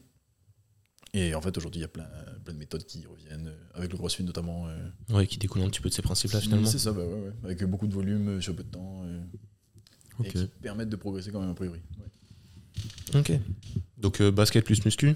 Basket, Et après? Basket muscu. euh, après, après, après, ben, j'ai eu, un passage où ça a été que la muscu. Plus ou moins encadré, toujours, mais souvent tout seul. Donc avec une méthodologie euh, approximative. Où j'ai pas progressé énormément pendant. Par rapport au temps de pratique, j'ai pas un niveau qui est incroyable, je trouve. Euh, suite à ça, à mes 22 ans, j'ai commencé la gymnastique aux agrès. Parce que je voulais pas mourir sans savoir faire un salto arrière. C'est un défi parmi tant d'autres. Mais t'aurais pu mourir Pourquoi en faisant un salto arrière. Parce que je trouve que ça me fait trop Bah, flipper. alors, si, si, j'aurais pu essayer. J'aurais pu essayer chez moi, sur, le- sur le carreau, sur les, Ah ouais. le carrelage, tu vois, mais je voulais pas faire ça. Ah je non, voulais pas, je voulais pas mourir. Je suis déjà retombé deux, trois fois sur la nuque euh, sur des gros matelas. C'est c'est pas, c'est déjà pas agréable. Ah non, franchement, je comprends. Euh, mais du coup, maintenant, je sais le faire, donc. euh, Parce que là, tu, là, par exemple, il me dit fais un Ça, si salto on arrière. demande, moi, là, ici, faire un si on pousse ton fauteuil là. non, je flippe un peu quand même. Ouais. Je le fais, je le tape euh, à la plage l'été. euh, je Ah l'entraîne- l'entraîne comme ça. Là. Quand même, quand Ouais, même. c'est bien. Ouais, franchement. Ça demandait combien de temps de travail? Euh, deux ans, je pense. Deux Ouais, ans, ok. euh, pour être, euh, ouais, pour être, euh, Ah, J'ai une question par rapport à ça d'ailleurs. C'est plus facile salto arrière ou salto avant? Euh, moi, j'aurais dit arrière. À, à l'arrêt, à l'arrêt, l'arrière est plus facile que l'avant. Ah ouais Avec de l'élan, avec une impulsion, l'avant, oui. Bah, je trouve que c'est plus instinctif. Et puis, je sais pas, t'as plus. euh, j'ai l'impression, moi, quand je le fais, enfin, je l'ai déjà fait, mais à la piscine. Et- tu vois. Et j'ai l'impression d'avoir euh, plus de repères, tu vois. En arrière J'ai l'impression de- d'arriver à plus me repérer dans l'espace en le faisant en arrière qu'en avant. Hmm. En avant, j'ai beaucoup de mal à me situer, à situer même mes pieds, à me dire où, où est-ce que je vais atterrir, ou comment est-ce que je vais atterrir, tu vois. Quand, quand t'analyses le mouvement, t'es en chaîne poste, tu vois. Chaîne postérieure. Donc euh, c'est un saut. Donc tu fais en montes arrière Plus haut quand t'es en arrière. Tu montes plus haut quand t'es en Ouais, arrière. tu te grandis plus, ouais. Ouais. Alors qu'avant, t'as tendance peut-être à te refermer trop Ouais, tôt et à avoir C'est deux efforts un peu, un peu paradoxal en fait. Ouais, c'est intéressant. Ouais. Et donc, moi, je trouve euh, l'arrière est plus, Ok, est plus facile. Ouais. on se calera dessus alors. Ouais. Gym, du coup. Gym, ouais, ouais, ouais. Euh, suite à ça, ça a transi- transité gentiment vers le street. Parce que j'ai rencontré des mecs euh, là-bas qui, qui en faisaient. Et, Ouais. et j'ai commencé à voir des mecs euh, qui tapaient des tractions à un bras, des séries de 12 à 40, des choses comme ça, des choses qui étaient que j'imaginais même pas possible en fait. Et là, je me suis dit, mais tiens, euh, il y a un gap, il y a un truc. euh, c'est intriguant, j'ai toujours aimé la force, donc euh, euh, naturellement, je me suis orienté un petit peu vers ça. Il y a, comme euh, je vous en parlais un petit peu plus tôt aussi, euh, j'étais tombé sur euh, Ido Portal, euh, qui a monté la- l'art du mouvement, la culture du mouvement, où je voyais le mec euh, utiliser des marches animales, euh, faire des tractions à un bras, des planches, euh, du handstand, un, une, deux mains, euh, etc. Une variété de mouvements que j'avais jamais vu jusqu'alors. Aujourd'hui, on retrouve un petit peu ça dans l'animal flow, euh, des trucs comme ça, mais Mhm. à l'époque, c'était c'était hyper marginal, quoi. Ah bah ouais. Alors Ouais, maintenant, il ça marche. ça, ouais, il arrive. Ouais. Franchement, bah, c'est lui qui a un petit peu incorporé, on va dire, le travail de mobilité, démocratisé un peu ça. Enfin, de là, ça a découlé, tu vois. Parce que moi, j'ai connu, il y avait un gars qui s'appelait Nomad Slim. Enfin, pour ceux Ouais. qui connaissent, tu connais Bah, il a, il s'est formé avec Ido, je Ouais, pense. ouais, avec Ido. Et du coup, bah, lui, il a, bah, il a un peu fondé son business sur Ouais. ça aussi. Mm, mm, mm, Tout à fait. Et du coup, lui, ouais, il est vraiment autour de ce travail de mouvement, de mobilisation articulaire, mobilité. Et euh, du coup, ça s'est vachement démocratisé aussi en France. Donc, euh, bah, c'est sympa en vrai. Enfin, c'est bien, je pense, euh, pour la arrive, santé euh, euh, Ouais, ouais, carrément, carrément. globale. Et on, ça s'est démocratisé, c'est un grand mot encore. Pas, Ouais. pas trop, on le voit pas encore partout, tu vois, mais. Ouais, non, les, les marches animales, etc., non. Mais euh, je trouve que, après, c'est pas vraiment. euh, ça, ça en découle, on va dire, le travail de mobilité. Mais je trouve que le travail de mobilité, c'est vraiment. euh, Oui, ça c'est clair. maintenant, j'ai l'impression que tout le monde. Plus que lui, par exemple, je trouve que c'est Cario. Christophe Cario. Ouais, c'est vrai. Lui, il a- C'est le premier français à avoir euh, parlé d'exomobilité Ouais. un peu active, d'automassage, de choses comme ça. ouais, avec les MAC, c'était ça, ouais. articulaires Ça, c'est arrivé euh, encore après. Ouais. Son premier bouquin, euh, pour moi, j'ai connu les bouquins de Christophe Cario avant euh, Becoming a Supple Leopard de. Ah ouais Ouais, ouais. Ouais, ouais, ouais. Ok. Ouais, moi aussi. Et il a beaucoup inspiré Makine, ce mec-là. Donc lui, pour, ceux qui ne connaissent pas, il est champion de karaté, euh, karaté artistique. Ouais, Christophe Cario, si je me trompe pas, c'est NutriPure. NutriPure. C'est ouais. ça, c'est le fondateur. ceux qui se situent plus par rapport à la nutrition. C'est celui qui a fondé. NutriPure, qui est une marque qu'on recommande. Voilà. Et puis, il a tous les équipements aussi CTS qui sont quali en vrai. Euh, Des anneaux, des barres parallèles, euh, il a plein de choses en vrai. Donc, euh, c'est cool. Donc lui, il a beaucoup influencé ma pratique physique. Mon, Ton approche en tant que kiné, peut-être aussi mon, mon approche en tant que kiné. Et euh, le développement de ma mobilité vient beaucoup de ce que lui, il a fait. Donc, euh, ouais, il a, il a vachement influencé. euh, je l'ai lu ses bouquins quand j'étais en études de kiné. C'était parfois en décalage avec euh, ce qu'on voyait. Et euh, pour l'avoir testé sur moi, en fait, je me rendais compte que ça fonctionnait. Donc, euh, j'ai continué à l'utiliser. l'utilise Ouais. toujours euh, avec mes patients, avec euh, mes coachés, euh, sur moi. Et ça fonctionne bien. Ouais, c'est intéressant ça comme approche. c'est- Est-ce que, euh, est-ce que finalement c'est pas, c'est pas bien aussi euh, de, de tester par vous-même les choses, euh, de voir si ça fonctionne, et peut-être après de réussir à recommander ça autour de vous? Carrément. On n'est jamais Ouais. à l'abri d'une bonne Ça, surprise. Il faut, faut réussir à, à rester ouvert. On sait que ça peut être compliqué euh, d'accorder sa confiance à des méthodes qui peuvent après être comme farfelues, Mm. euh, Ça, mais qui finalement apportent de, de très, très très bons résultats, des résultats très intéressants. Carrément, carrément. Donc n'hésitez pas à vous ouvrir sur les choses. hein. C'est Mathieu Boulet, je sais pas si vous connaissez. Ouais. Si euh, c'est un posturologue, Ouais, c'est ça. Ouais. Lui, euh, j'ai eu des, une, ou deux, une ou deux formations avec lui. c'est Institut IP. Tu ça tu Je les ai, alors pas, pas encore, c'est peut-être un projet. Ça a l'air intéressant. Euh, ouais. ouais. Moi, j'ai envie de euh, creuser cette J'ai eu notion-là. des, des petits, des petits cours de sensibilisation à ce qu'il fait. Ah ouais En fait, il dit euh, on, est, on a beau être tous différents, on est quand même pas si différents que ça les uns des autres. On a 99% de gènes en commun avec le chimpanzé, mais nous, nos gènes, ils sont 100% semblables, tu vois. Donc, on peut. on- ça va un peu à l'opposé de l'hyper-personnalisation de l'entraînement. En fait, il y a quand même des principes. Euh, Notre, notre physiologie de base, elle, euh, elle est quand même régie par certains principes qui nous sont tous communs. Bah, moi, dis-toi, j'avais fait une formation qui était intéressante avec lui. C'était euh, la neuromécanique du deadlift. Ouais. Et en gros, euh, il avait, euh, je me souviens plus exactement, mais en gros, il, il était revenu à l'approche. euh, L'embryologie. ouais, Ouais. Mm. exactement. C'est ça. Et je trouvais ça fascinant. Parce qu'il il disait un petit peu euh, comme quoi ça avait euh, vraiment euh, ancré et déterminé nos patterns actuels. Mm, et il mm, le mm. démontrait surtout sur le deadlift. Et je trouvais ça intéressant. Enfin, il, y avait le, enfin, il avait parlé un petit peu du réflexe de Moreau et tout. Ouais. Et il montrait un peu comment les restimuler. Mm, mm. Et il disait qu'en fait, ça avait des, des effets euh, bah, instantanés sur, euh, sur le deadlift et même sur plein de mouvements. Ouais. Et du coup, enfin, c'est vrai que c'était une notion que j'avais envie de, de- de creuser. Mais après, c'est vrai que c'est des formations qui coûtent hyper cher quand même. Il faut les financer. ouais. faut les financer, faut les financer. C'est intéressant, vraiment, je pense. hein, mais, ça. J'ai- Pareil, j'ai eu des sensibilisations, réflexes un petit peu archaïques, Ouais. des choses comme ça, mais c'est des choses que j'ai envie d'aller chercher. Ouais. Ouais. Il y a Lucas Bourg- Bourguignon aussi, tu vois. Bourguignon, ouais. Ouais. Qui J'ai fait un séminaire avec lui. Ouais. Ah ouais Ouais. Ok. Je l'ai connu avant qu'il soit, qu'il commence à, à grossir comme ça. Ouais. Et euh, ouais, ouais, maintenant il, donne plein de séminaires euh, en euro dans les box CrossFit et tout. Ouais. Ouais. Ah ouais. Ok, intéressant. Ouais, c'était des notions à, à creuser. Ouais, beaucoup de assez formations. poussé, là. Beaucoup de formations. Donc euh, moi j'ai envie de revenir sur tes études de kiné parce que tu l'as évoqué brièvement.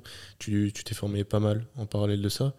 Euh, br- brièvement, si, si tu peux expliquer ce qu'on apprend en études de kinésithérapie, parce que je pense que les gens connaissent ce métier, mais on le regarde des gens qui vont chez le kiné. Oui, oui, oui, effectivement. Qu'est-ce qu'on apprend quand on fait des études de kiné?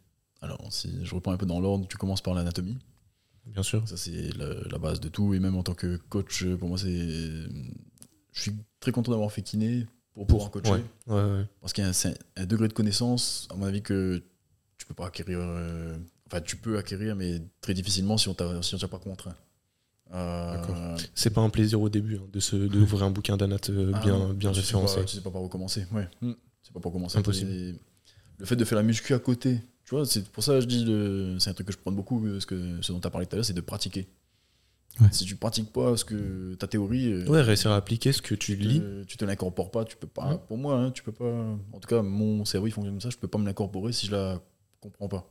Ouais. Et je trouve avec euh, l'exercice physique, c'est facile entre guillemets parce que tu vois littéralement ce qui se passe. Tu as les mouvements, tu as tes insertions musculaires, tu comprends qu'est-ce qu'il fait quoi. Si tu regardes euh, ton biceps, il s'insère là, il s'insère là, quand il se contracte, il Tu comprends. Ouais, ouais. Donc, euh, c'est pour ça que je pense que la musculation, c'est peut-être la discipline qui permet d'apprendre l'anatomie euh, le Oui. plus facilement, Carrément, ouais. Ouais. Ouais, ouais. de mettre en, en lien les, les deux, la partie théorique et la partie. euh, C'est ça. La de partie façon pratique. aussi poussée que ce qu'on voit, parce que là, tu vois les insertions ligamentaires, les, Ouais. les ménisques, la forme, le type de tissu que c'est. Même quand on explique que euh, les biceps, euh, c'est pas juste un muscle, c'est un groupe musculaire avec euh, des, des, des polyarticulaires, des Ouais. articulaires Ouais, ouais, euh, ouais. Oui, qui sont pronateurs supinateurs. Enfin, il y a beaucoup de choses euh, très Mhm. compliquées. Donc, tu parles de l'anatomie, donc c'est tout ce qui est squelettique, musculaire, articulaire. Mhm. Un peu plus tard, tu as aussi la- un peu de neuroanatomie, donc c'est le fonctionnement de ton système nerveux, avec les différents nerfs, qui régit quoi, euh, quelle partie de ton cerveau fait quoi, etc. Donc ça, c'est un peu plus lointain, mais euh, c'est quelque chose que j'aime beaucoup. Euh, plus tard, tu apprends la pathologie, donc, euh, dans ces différents domaines, que ce soit la traumatologie. euh, La rhumato surtout. Traumatologie, alors pas, pas forcément. Traumatologie, c'est le fait de. Vous avez une fracture ou une entorse quelque chose comme ça. Là, il faut, faut revenir à son état d'équilibre. Donc, euh, tu passes soit par une immobilisation plâtrée, soit euh, pas d'immobilisation, enfin, ça dépend. C'est c'est tout ce qui va être euh, le corps qui est cassé, en fait, la traumatologie. D'accord. Euh, la rhumatologie, c'est comme tu dis, euh, on entend rhumatisme, on parle beaucoup des, des personnes âgées. Il n'y a pas que ça, il y a le, fait, le phénomène d'arthrose, mais il y a plein de syndromes en fait, un peu inflammatoires, des polyarthrite des, des- y a, en rhumatologie, il y a vraiment plein, plein de syndromes comme ça qui vont impacter sur ta rigidité articulaire, sur l'inflammation globale de ton corps, avec, euh, avec différents désagréments plus ou moins liés à, qui vont vous toucher plus ou moins différents systèmes, si tu veux, cardiaques, euh, intestin- enfin, digestifs, etc. D'accord. Intéressant. Que, euh, rhumato, ça, ça implique euh, un peu tout ça, des syndromes un peu généraux du corps. Euh, neurologie, donc là c'est suite, par exemple, quand tu fais des AVC, la neurologie, c'est ton système nerveux. Donc, ce qui touche ton cerveau. Suite à des AVC, la maladie de Parkinson, maladie de Parkinson, tu as un enraidissement. On, voit- on parle beaucoup des tremblements, mais tu as un gros enraidissement euh, global du corps aussi. Euh, de plus Ouais, bien une formation santé quand même euh, relativement générale finalement la, la kiné. Complètement, complètement, complètement. Et en fait, tu apprends donc, ces différentes pathologies-là, et après, tu apprends leur traitement. Donc, comment y répondre, comment redonner de la mobilité, redonner de la fonction, redonner de la force. Euh, c'est ça, re- re- ramener la personne à son état de base, ou, dans certains cas, essayer de ralentir au maximum l'évolution. Oui, La- Limiter la casse ou grossièrement. La désévolution, ouais, c'est ça. ouais. ouais, ouais. Bah, c'est pour ça, enfin, du coup, vous vous rendez compte un petit peu de tout ce qu'on apprend euh, dans ces études-là. C'est pour ça que finalement, euh, chaque kiné a sa propre spécialisation et qu'il y en a qui, qui, qui vont dans des branches euh, dont vous n'avez pas forcément idée parce que ça ne vous concerne pas, mais il y a, il y a des, des kinés qui, qui s'adressent uniquement aux enfants. Je- j'ai- Oui, effectivement, ouais. j'en ai pas parlé parce que moi, c'est pas trop mon domaine Ouais, c'est pour ça. euh, Mais c'est c'est bien de se rendre compte parce que nous, on, parle beaucoup de kiné euh, autour du sport Ouais. et c'est une spécialisation en soi. Donc Oui. euh, c'est intéressant de se rendre compte que le, le kiné intervient dans, dans beaucoup de, de situations. Carrément. Bien qu'en fait, euh, en fait, je souhaite pas les enfants, c'est parce que j'ai pas. En fait, je joue trop avec eux. Le, le jeu, c'est un, un des plus gros stimulateurs de cognitifs. Ouais. En fait, j'ai du mal à mettre la barrière entre le jeu et le travail avec les enfants, donc c'est pour ça que j'en prends pas. Ouais, Ah, mais- Alors que c'est hyper C'est sage. intéressant. en termes de. Tu sais, même d'évolution motrice. Ouais. Euh, tous les, et c'est un peu ce dont on parlait tout à l'heure euh, avec Trévent, là. Le passage par le- la position à quatre pattes, le rampé, des choses comme ça. C'est des choses qui. Ça, si ça elles te sont- parle ou pas, Victor si elles sont de pas, Staps. si elles sont pas bien Ouais. intégrées, en fait, ton socle de motricité, il est pas là. Mmh, mmh. Donc ça va influer sur tout, tout le Ah, reste. mais, on est... mais je pense qu'on fera un épisode sur ça, peut-être euh, pourquoi pas avec toi, euh, c'est très intéressant. Mais l'apprentissage moteur dès le, le plus jeune âge, en fait, a Ouais. beaucoup d'in- beaucoup d'influence sur finalement tout ce que le le- le- l'enfant sera capable de faire euh, adulte. Et euh, c'est pour ça qu'on vous invite euh, à, à mettre les, les enfants le- au, au sport le plus tôt possible. Euh, On parle beaucoup de la gymnastique parce que c'est une très bonne école de la vie, mais il y a- il y, a beaucoup de disciplines très intéressantes. Et c'est pour ça aussi qu'on met souvent en garde sur l'hyperspécialisation précoce. Mm, Parce que c'est vrai que justement, on essaie justement d'élargir au maximum euh, bah, la découverte un petit peu Oui. motrice de l'enfant. C'est là où son cerveau est le plus perméable. C'est ça. Ouais. Ils, peuvent, ils peuvent apprendre des langues euh, étrangères Ouais. à une vitesse incroyable. Ils engrangent à ce moment-là le cerveau le plus perméable possible. Ouais. Donc euh, ils vont engranger un maximum de patterns moteurs, de Mm. variété de mouvements. Et en fait, ça va influer sur toute leur vie derrière. Quoi. C'est incroyable. Très intéressant. Très intéressant. Ouais. Donc, c'est une spécialisation que, que, que tu n'as pas, toi, pas choisie, toi, de ton côté. Toi, tu travailles avec des sportifs surtout? Pas, non, non. euh, en vrai, en tant que kiné, c'est plus euh, c'est monsieur, madame, tout le monde. hein. C'est Ah ouais vraiment, euh, ouais, ouais. Ça va. euh, allez, je prends des, des gamins de 14-15 ans. Et après, euh, ma plus vieille patiente a 96 ans, je crois. Ah oui, ok. Ah ouais. Ah, donc, c'est relativement large. spectre très large, donc euh, grande variété de grande variété de traitements, grande variété de problématiques. Et, euh, et je les considère tous. Enfin, j'ai j'ai une espèce de vision comme ça où je considère tout le monde comme un sportif de haut niveau. moi. Ah, ok. Sauf qu'il n'est pas spécialisé dans la même chose. Tu vois, le, pour moi, un mec qui, est dans un bureau, c'est un, sport de, un sportif de haut niveau du sport de bureau. Du, Ah, du fait d'être ah, assis c'est intéressant. C'est une approche intéressante. Ok. C'est une pratique en soi. Tu vois Et tu mets. euh, je dis n'importe quoi, tu mets, euh, tu mets Cristiano Ronaldo assis toute une journée. euh, euh, Il sera nul dans bureau. ce. Ouais, il sera mauvais. il en pourra plus, je crois. hein. Ouais, je pense. hein. Il va pas pouvoir tolérer un truc, Ouais, un c'est vrai, c'est vrai. Il a Ah, tellement besoin de mouvement, tellement de. Il va avoir mal, tout. Enfin, le corps, il s'adapte à. Ouais. Malheureusement. Hein. Ouais, ouais, donc, donc toi, tu, tu, tu prends vraiment chaque, chaque personne comme étant un spécialiste de son quotidien. Exa- bah, exactement, c'est ça, c'est ça. Et comme euh, dans toutes les spécialités, en fait, tu as les compensations. Tu vas devoir corriger les compensations de cette spécialité-là. Donc ça devient de la préparation physique. Ah, ça, c'est un sujet intéressant. Parce que les- question-là. Les, les, les kinésithérapeutes qui touchent à la préparation physique et, et l'inverse, Ouais. c'est un grand sujet, ça. Ouais, Ça, ouais, c'est, ouais. ouais, Bah, Grand ouais. débat. Alors, grand débat, et euh, pourtant les, les deux sont. sont Ah, mais les deux doivent être. euh, Enfin, Et- tous les kinés devraient faire une formation supplémentaire en prépa physique et, et inversement euh, pour, euh, pour pouvoir créer le, le meilleur lien possible Ouais. entre ces deux corps de métier finalement. Mm, mm, carrément. Bah oui, parce que c'est un, un espèce de continuum. Exactement, un- exactement. Un, corps qui, est, qui a son état de base, euh, on va dire normal. Il lui arrive quelque chose, il désévolue un petit peu. En fait, dans la continuité, il va évoluer. Et de l'autre côté de son normalité, c'est peut-être le côté plus performant, tu vois. Ouais, ouais, ouais. Non, mais oui, c'est ça, mais on, l'a déjà dit dans certains épisodes, c'est c'est une erreur quand on est un professionnel de santé ou professionnel du sport de considérer euh, notre athlète comme étant euh, seulement un agent dans la situation dans laquelle on, on l'observe. Ouais. C'est important d'avoir une vision plus, euh, plus globale et, et plus tournée vers euh, bah, ce qu'il ce qu'il y a dans son quotidien, ce qu'il y a dans, dans son passé, dans- même dans ses Mm. objectifs futurs. Carrément. Et- ouais. La, la seule limite à, à cette, à cette approche-là, c'est finalement on se retrouve à chercher à toucher à tout. Mhm. Ouais, c'est un peu ça. Le problème, c'est que ouais, tu essaies de toucher à tout. Et c'est pour ça que, enfin, moi, c'est un petit peu pour ça aussi que j'ai du, du sport et de la kiné euh, euh, di- divergé vers la, vers la nutrition, qui, je pense, est le socle commun pour beaucoup de problématiques, mais euh, qui ne me contente pas parce que je me, je me retrouve à vouloir toucher à d'autres choses. Ouais. Et je pense qu'il y a, il y a beaucoup de professionnels de santé, beaucoup de passionnés, en fait, euh, euh, qui, qui veulent toucher à tout et, Mhm, et qui, mhm. finalement, peut-être se perdent par rapport à leur spécialisation. bien toucher à tout, mais tu peux, tu peux, tu peux être n'importe quoi, mais tu peux pas être tout à la fois. Ouais, je suis d'accord. Euh, C'est bien dit. Moi, je pense qu'il faut avoir euh, conscience de ses limites et savoir rediriger quand il faut. Et puis, c'est C'est ça. aussi gage de, de professionnalisme, en fait, je trouve, tout simplement. Ouais, très bien dit. J'ai beau être. euh, parce que je me suis intéressé pendant un bon moment avec euh, le sport, etc. J'ai beaucoup de notions de nutrition. Euh, je ne saurais pas construire un plan, un, un plan nutritionnel à quelqu'un, tu vois. Je- J'ai conscience de ça. Bien que. Même si t'as des Je notions. pense que j'ai des, des connaissances. On va le tester après, ça. Voilà, mais ah, on va voir. ouais. mais mais j'ai conscience que c'est pas mon métier, tu vois.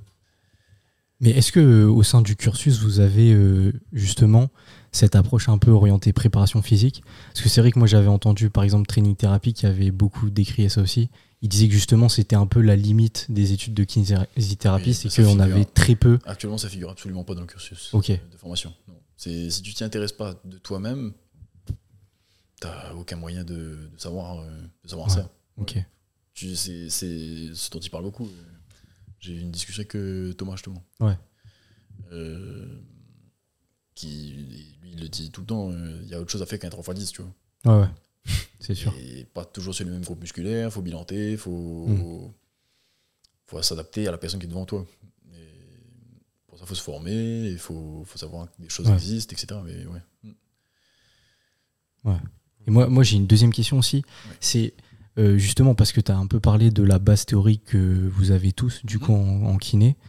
Et du coup, comment tu pourrais expliquer qu'il y a autant de dérives dans euh, ce domaine-là, alors que justement, enfin, ça a l'air quand même d'être assez solide en termes de base théorique Pourquoi est-ce que tu penses qu'il y a autant de, de choses un petit peu farfelues et un peu bullshit qui circulent au sein de même certains cabinets Du coup, des méthodes Alors, de kiné qui, ouais, euh, qui ne font pas ça- l'unanimité. ou- bah, qui sont pas, enfin, qui sont même pas efficaces en Oui, soi, ouais, qu'on- ouais, ouais. qu'on sait au- au niveau de la science. Je vais demander à quoi tu penses, Bah, euh, sans taper sur, sur les doigts de quelqu'un, mais Non, mais le problème, est-ce que ce serait pas finalement la, les, les dérives que tu as autour de ta pratique, euh, enfin de ta pratique en tant que, que kinésithérapeute, euh, parce que euh, il faut réussir à faire euh, à, vivre, tu À vois, à vivre, faire, ouais. à faire vivre son activité. Bah, ouais. Et du coup, tu vas te tourner vers des outils qui présentent des avantages peut-être euh, Mm. techniques, Oui, mais oui, oui, pas forcément d'un point de vue euh, thérapeutique. Ouais. bah, alors, comment je l'explique ça C'est malheureux à dire, mais c'est le pli de. C'est ce que Training Therapy dénonce, c'est que le système de santé actuel, il, il encourage ça. ouais, il encourage ça. C'est triste, hein, mais euh, celui qui en prend trois en même temps, il, a, il gagne trois fois plus, littéralement, Que- que, ouais. celui qui en prend qu'un et qui. Ouais. Et qui fait les choses qui- potentiellement mieux. Ouais. Bah, sans doute. Sans doute, sans Ouais. doute. Mais toi, du coup, comment t'arrives à t'y retrouver dans ce système-là, du coup? C'est une des raisons pour lesquelles j'ai voulu monter du coaching, Ok. pour, euh, pour, euh, comment dire ça, pour à un moment donné, pouvoir euh, fixer mes tarifs. Parce que toi, est-ce que tu crois un peu à ce modèle-là que je trouve intéressant de training thérapie C'est vraiment essayer de développer ce côté un peu libéral de la kinésithérapie, c'est-à-dire faire euh, de la kiné mais en, en ligne, en- enfin à distance, eh ben, euh, avec euh, leurs propres tarifs et euh, sans euh, justement les avantages de, de la Sécu, justement. Donc, euh, en fait, tu t'attires pas les mêmes personnes. ouais, T'attires- C'est ça. euh, Tu vas forcément faire un tri. Ouais. C'est plus le même. euh, c'est pas la même logique. que Oui, les gens viennent te voir par choix. Les gens viennent. Et du coup, c'est pas plus mal, en soi. choix. C'est Ouais. pas, c'est pas. Non, je vois pas. C'est pas plus mal. C'est Ouais. pas plus mal. Ils savent ce qu'ils viennent chercher. Ouais. Parce que des fois, il y a quand même beaucoup de personnes qui débarquent chez le kiné qui, qui savent pas ce que le kiné va faire. Ouais. Euh, j'ai une ordonnance parce que j'ai j'ai mal au dos. Mais euh, il Mm.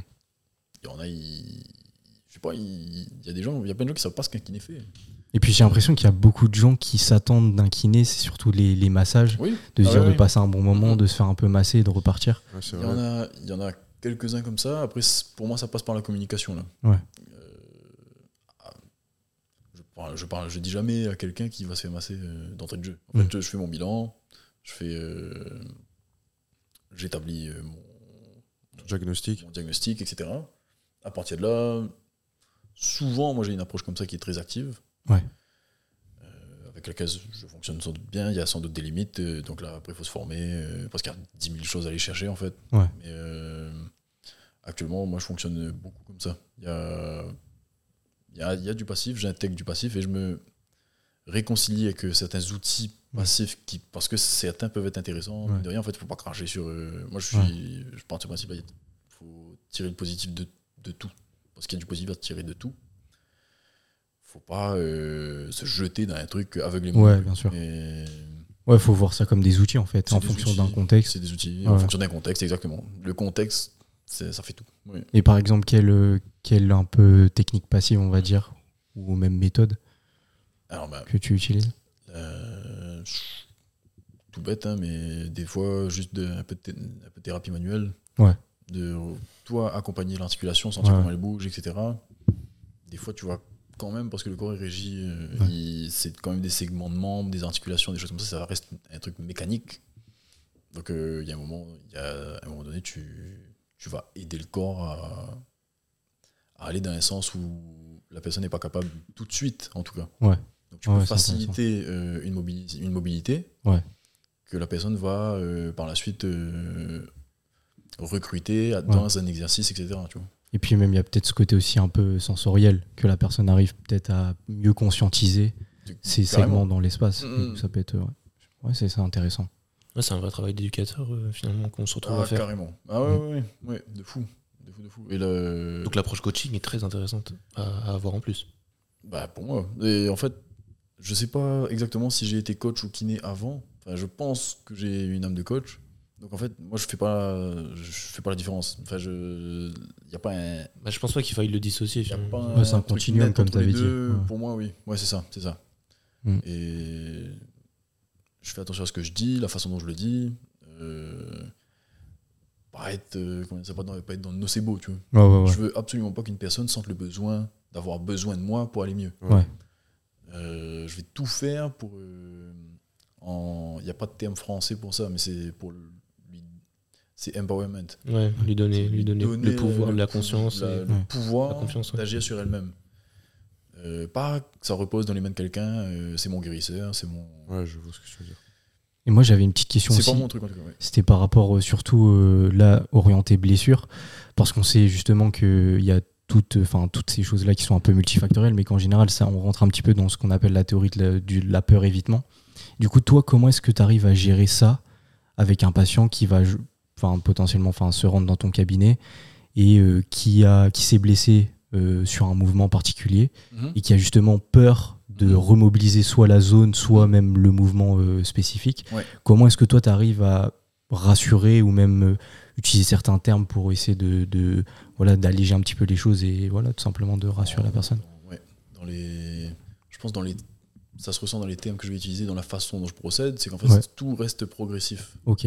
Ça, je dis le, le corps, il, il a besoin de s'adapter. Ouais, En fait, notion d'incrémentation. Ouais, exactement. On part toujours d'une version euh, d'un mouvement. Si la personne est limitée en flexion d'épaule, euh, c'est vraiment pour imager, mais si elle est limitée là, ben, c'est hors de question d'imaginer qu'elle va passer de là à là Oui, oui. automatiquement, tu vois. Donc en fait, déjà, progressivité là-dedans.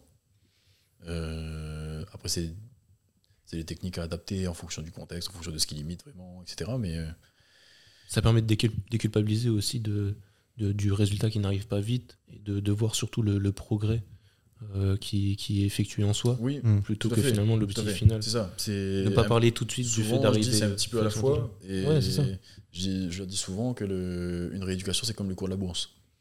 Si on, Ouais, prend, la ouais, ligne, ouais. si on prend la ligne, ou, ou même une planification, hein, c'est la ligne. euh, enfin, la, je sais plus, c'est la tangente, je me rappelle plus du thème. euh, c'est une ligne continue comme ça. Sauf qu'en cours de route, tu as des variations comme ça. Ouais. On voudrait tous que ça se passe comme ça. Bah, c'est bien, Il c'est y a, bien de mettre y en a avant. des cas.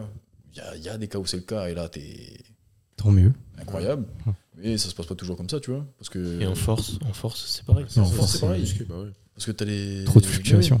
tu as des fluctuations de, de forme en fonction de ce que tu as bouffé, de ce que t'as, comment tu as mangé. T'as récup, tout ça. Euh, tu as récup ce qui se passe dans ta tête. C'est ça. Parce que les gens qui viennent d'un cabinet de kiné, ils vont pas bien.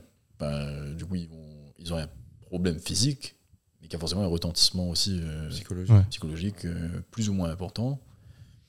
Et euh, ça faut le prendre en compte, tu vois. Mais donc, dans, quand, une zone, euh, ouais, quand une zone manque de mobilité, etc., ou qu'elle a peur d'y aller, en fait, ça va repasser par des implémentations d'ex- d'exercices de plus en plus faciles Ouais. pour la réexposer à ce stress-là. Et t'as beaucoup de kinésiophobie ou pas ou en vrai dans ton cabinet? Il y en- des, des vrais kinésiophobes, euh, Non. je crois pas. Ou alors, justement, c'est en fait, je vois tellement le truc comme euh, je lui fais faire de petit, à- petit à petit qu'en fait, Ça- je pense dans, ma, dans la façon d'être, Ouais. ça joue aussi. Ok. Tu vas pas lui inculquer la peur du mouvement. Ouais. Rapidement, je lui ai mis une kettlebell de 4 kg Ouais. dans les mains. 4 kg pour le commun des mortels, en fait, il- ça allait d'être. On dirait que c'est un truc lourd. Et donc, Mm. on leur fait faire un soulevé terre à 4 kg, ils ont l'impression de soulever quelque chose déjà.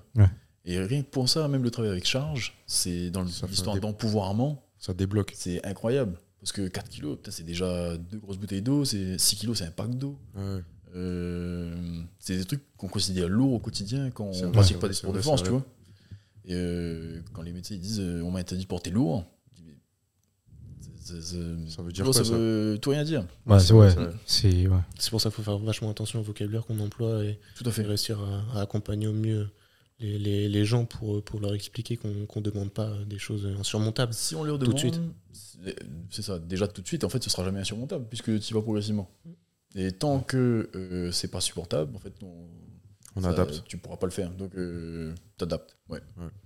Constamment. Et bah, c'est ça, hein, en fait, tu réexposes à un stress. C'est un peu comme euh, une queue de désensibilisation à une allergie, tu vois. Ouais, ouais. Tu redonnes- par petite dose, tu réexposes à l'allergène. Et En fait, le corps, il, Mm. qu'il puisse assimiler le stress. euh, Ouais, j'aime beaucoup cette, euh, Très cette intéressant. approche. ouais. Très intéressant. Et si on, si on peut finir un petit peu sur, euh, sur un, un petit conseil, un petit conseil santé, un petit conseil prévention euh, par rapport aux probléma- problématiques peut-être que tu observes le plus. Euh, tu mets beaucoup en avant le fait que tu veux que les gens soient dépendants de toi, ou Mhm. même de la kinésithérapie en général. mhm. Qu'est-ce que tu recommanderais aux gens aujourd'hui pour éviter d'avoir, enfin pour réduire le risque d'avoir affaire à un kiné dans les prochains mois, les prochaines années Ah, bonne question, ça. une Bonne question d'une part, et sans que ce soit, sans que ce soit un truc trop compliqué, tu vois. Mais euh, d'essayer de s'intéresser un petit peu au fonctionnement de son corps. Se tourner vers soi-même, Se, vers le mouvement. se tourner vers soi-même dans, à, tra- à travers le mouvement, à travers euh, juste avoir quelques notions d'alimentation. De, et en fait, c'est pareil, quand on- si sûrement que dans le coaching, on, on en voit beaucoup, mais euh, avoir une tranche de la population qui est immense, en fait, on se rend compte qu'il y a des choses qui, à nous, deviennent euh, basiques. Euh, Il y a beaucoup de gens qui sont à des kilomètres de Ouais, c'est vrai. de, de comprendre ce que c'est que des glucides ou, ou rien que ça, tu vois. Donc, juste d'avoir un espèce d'intérêt là-dedans. Et en fait, si tu, pour moi, si tu comprends un minimum comment tu fonctionnes, tu t'évites déjà plein, plein de problèmes. Ouais. Mais, Ouais, ou alors d'avoir euh, ouais, ce principe-là, le principe d'exposition Très progressive, là, Mm. il marche dans beaucoup, beaucoup de choses, en fait. De s'exposer à une charge, s'exposer à une forme de, une forme de, une forme de stress euh, physique ou psychologique, mais Petit à petit. petit à petit. Ça, euh, la progressivité, voilà, c'est peut-être ça, en fait, le, le mot, c'est la progressivité. Très Un principe de l'entraînement, quoi. C'est pour ça que c'est un principe. marche, euh, c'est ça. C'est la dans base. tous les aspects de la vie, en fait. Et ça, on le répète souvent, mais euh, c'est pour ça qu'il faut vraiment prendre conscience des principes avant des méthodes, parce qu'on en a déjà, je pense, parlé. Mais vraiment, les principes, c'est ce qui va régir tout ce qui découle après. Quoi. Du, du coup, à partir des principes, vous pouvez faire toutes les méthodes que vous voulez. Mais euh, c'est vraiment très important de, de les comprendre et de les appliquer surtout. Donc, euh, Donc finalement, est-ce que la meilleure, euh, la meilleure prévention, c'est pas l'éducation? Ah bah si. Si. Clairement. Mm, mm, mm. C'est pas la plus simple à mettre en place, mais si, si. Ouais, c'est ça la clé. C'est ça la clé. Ça demande du temps et, et parfois des moyens si vous cherchez, euh, si vous cherchez euh, la bonne information, l'information claire, l'information pré-mâchée pour que ce soit plus facile à intégrer. Mais euh, c'est ça la clé en fait. C'est ça qui, qui prendra le plus de valeur au fil du temps. Mm. Plutôt qu'une séance euh, ponctuelle de, de kinésithérapie, c'est réussir à, à appliquer les, les choses au quotidien. Tout à fait. J'ai envie de dire qu'on a un peu cette chance-là dans la kiné, c'est qu'on a, on a un peu de temps pour mettre ça en place. Euh, souvent, tu as une dizaine, ça peut être plus, mais euh, dans une dizaine de séances, tu as le temps de, de faire transparaître ces principes-là à la personne. Ouais, Ouais, ouais. Qu'elles comprennent, en fait. C'est ça. Et en fait, indirectement, elle vient pas te chercher pour ça, mais euh, je pense qu'elle en sort. euh, en tout cas, moi, j'ai envie que quand les gens ils aient terminé une rééducation avec moi, ils sortent avec des principes ou des, des espèces d'idées euh, Une sorte de, ouais, ouais, je vois ce que tu veux dire, des valeurs. sur, le, sur le fait que leur corps, il est pas, d'une part, il est pas fragile, euh, qui peuvent faire des choses pour. Souvent, les exercices, ils les retiennent et tout. Je revois pour d'autres problématiques après, euh, ils me remontent les exercices, ils les ont retenus. Ça, c'est hyper satisfaisant. Ouais, ça, ça, j'avoue. Et parce qu'ils ont pris euh, conscience de, de ce qu'ils pouvaient fait. faire pour eux-mêmes, en fait. Ouais. Ça, c'est. Quand j'ai des, des, des patients qui font ça, pour moi, j'ai réussi, quoi. Ils ont un autre problème, bah, c'est pas, la- pas leur faute. La vie arrive, quoi. Mais euh, j'ai réussi à faire passer un truc. Véhiculer. euh, Ça, c'est. Ouais. ok. Super intéressant. Ouais, franchement. top.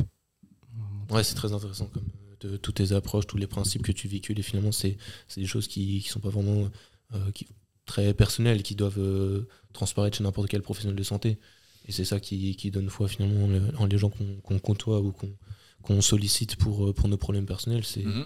c'est de voir que bah, dans l'ensemble, il n'y a, y a pas de, pas de culpa- culpabilisation, il n'y a pas de charge insurmontable, il y a un vrai accompagnement, on prend le temps. Et oui, ouais, c'est ça aussi que j'aime bien répéter, c'est prendre le temps.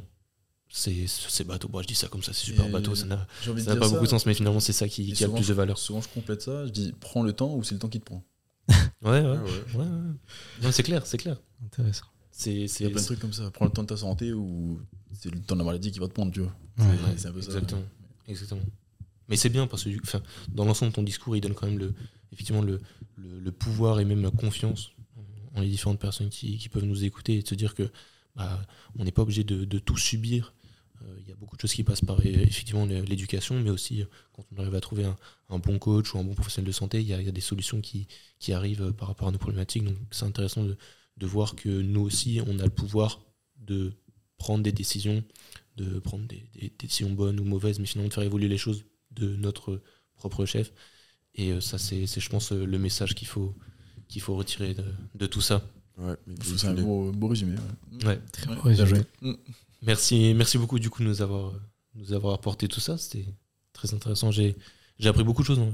Ouais. Et euh, Ouais, j'ai envie de me, me former sur euh, des nouvelles choses, mais encore une fois, Ouais. il faut pas trop se perdre. hein. Pour l'instant, c'est la nutrition. c'est ça. faut, faut pas temps. trop se perdre. Ouais. Ouais, ouais, ouais. Euh, les gars, moi je vous, je vous propose de passer sur la dernière partie de cette émission, ce que ce que- ce qu'on appelle le versus, le petit, Ah, le petit yes. test de connaissance. Donc, euh, pour rappel, hein, pour ceux qui le savent, on aime bien, euh, vérifier euh, les connaissances qu'on a en culture générale autour du sport, de la santé, évidemment des sports de force, parce que c'est c'est nos disciplines qui, nous intéressent et qui, vous intéressent beaucoup aussi d'ailleurs. On a beaucoup de retours sur ça et, vous êtes très content de voir qu'on continue à créer du contenu autour de, ces, des différents mouvements, des, différents, sports. Donc, euh, on va essayer de, tester Francis sur ça pour voir ce que ça donne. C'est moi qui l'ai préparé, donc ce qu'on va faire, c'est qu'on va mettre Francis, Francis contre MVT, ça va être dur.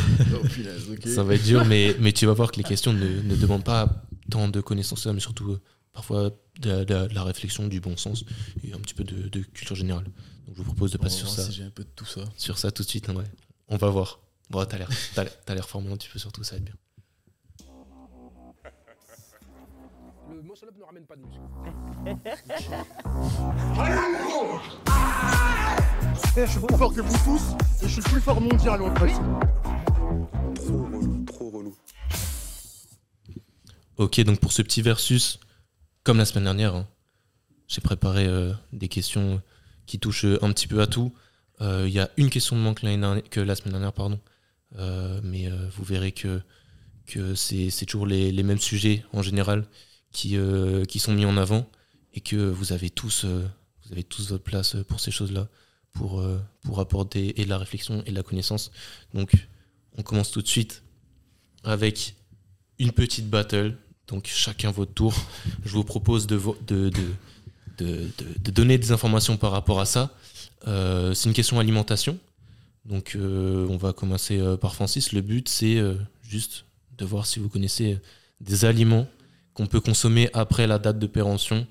Et bon, le, but, c'est aussi de, voir que les recommandations, parfois, c'est pour aider les gens qui ne sont pas forcément avertis, mais que euh, quand on connaît les règles, on peut, on peut se permettre de, de ne pas les respecter euh, pour euh, éviter euh, des petits soucis. Donc, j'espère que vous avez des choses à apporter sur ça.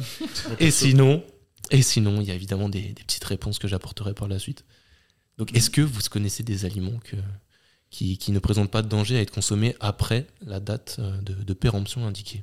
Ah bah, Ouais. Je sais que ça dépend aussi de combien de temps, à quel point longtemps après la date de péremption. C'est pour ça, j'ai été très large. Et ouais, euh, pff, On peut parler pas, de, un jour au moins. j'ai pas d'exemple précis, mais pour moi, yaourt, tu peux le manger. euh, Effectivement, c'est un premier point. C'est un premier point. MVT, Je vais le dire. Ouais, moi aussi, j'allais le dire. Euh, J'ai un doute, mais j'aurais dit peut-être le, le fromage. Le Ouais, fromage, euh, effectivement. Ouais. Effectivement. Les produits laitiers dans l'ensemble. produit laitier. hein, On peut déborder un petit peu. Fromage blanc aussi, je pense. hein. Enfin, ça, ouais, ça, rejoint, ça, rejoint. un petit peu. Bon, et sinon, est-ce qu'il y a d'autres catégories d'aliments qui vous viennent en tête, autres que les produits laitiers, du coup Il y en a forcément plein. Euh, Moi, perso, ça me fait trop stresser de manger un, aliment. Ouais, ça, c'est intéressant, mais c'est les, croyances. Hein. Ouais. Moi, j'avoue que j'ai pas mal confiance en mon système digestif et, bah, et j'encaisse j'encaisse plutôt bien. J'encaisse plutôt bien. je crois que j'ai plus trop ces notions-là. Ouais, Euh, non, mais c'est pas, c'est pas bien. Encore une fois, on bien. recommande pas de faire les choses à l'aveugle, etc. Mais c'est intéressant de savoir qu'il y a des trucs quand même qui, qui, qui autorisent des, des, des petits débordements. Je pense que c'est pas.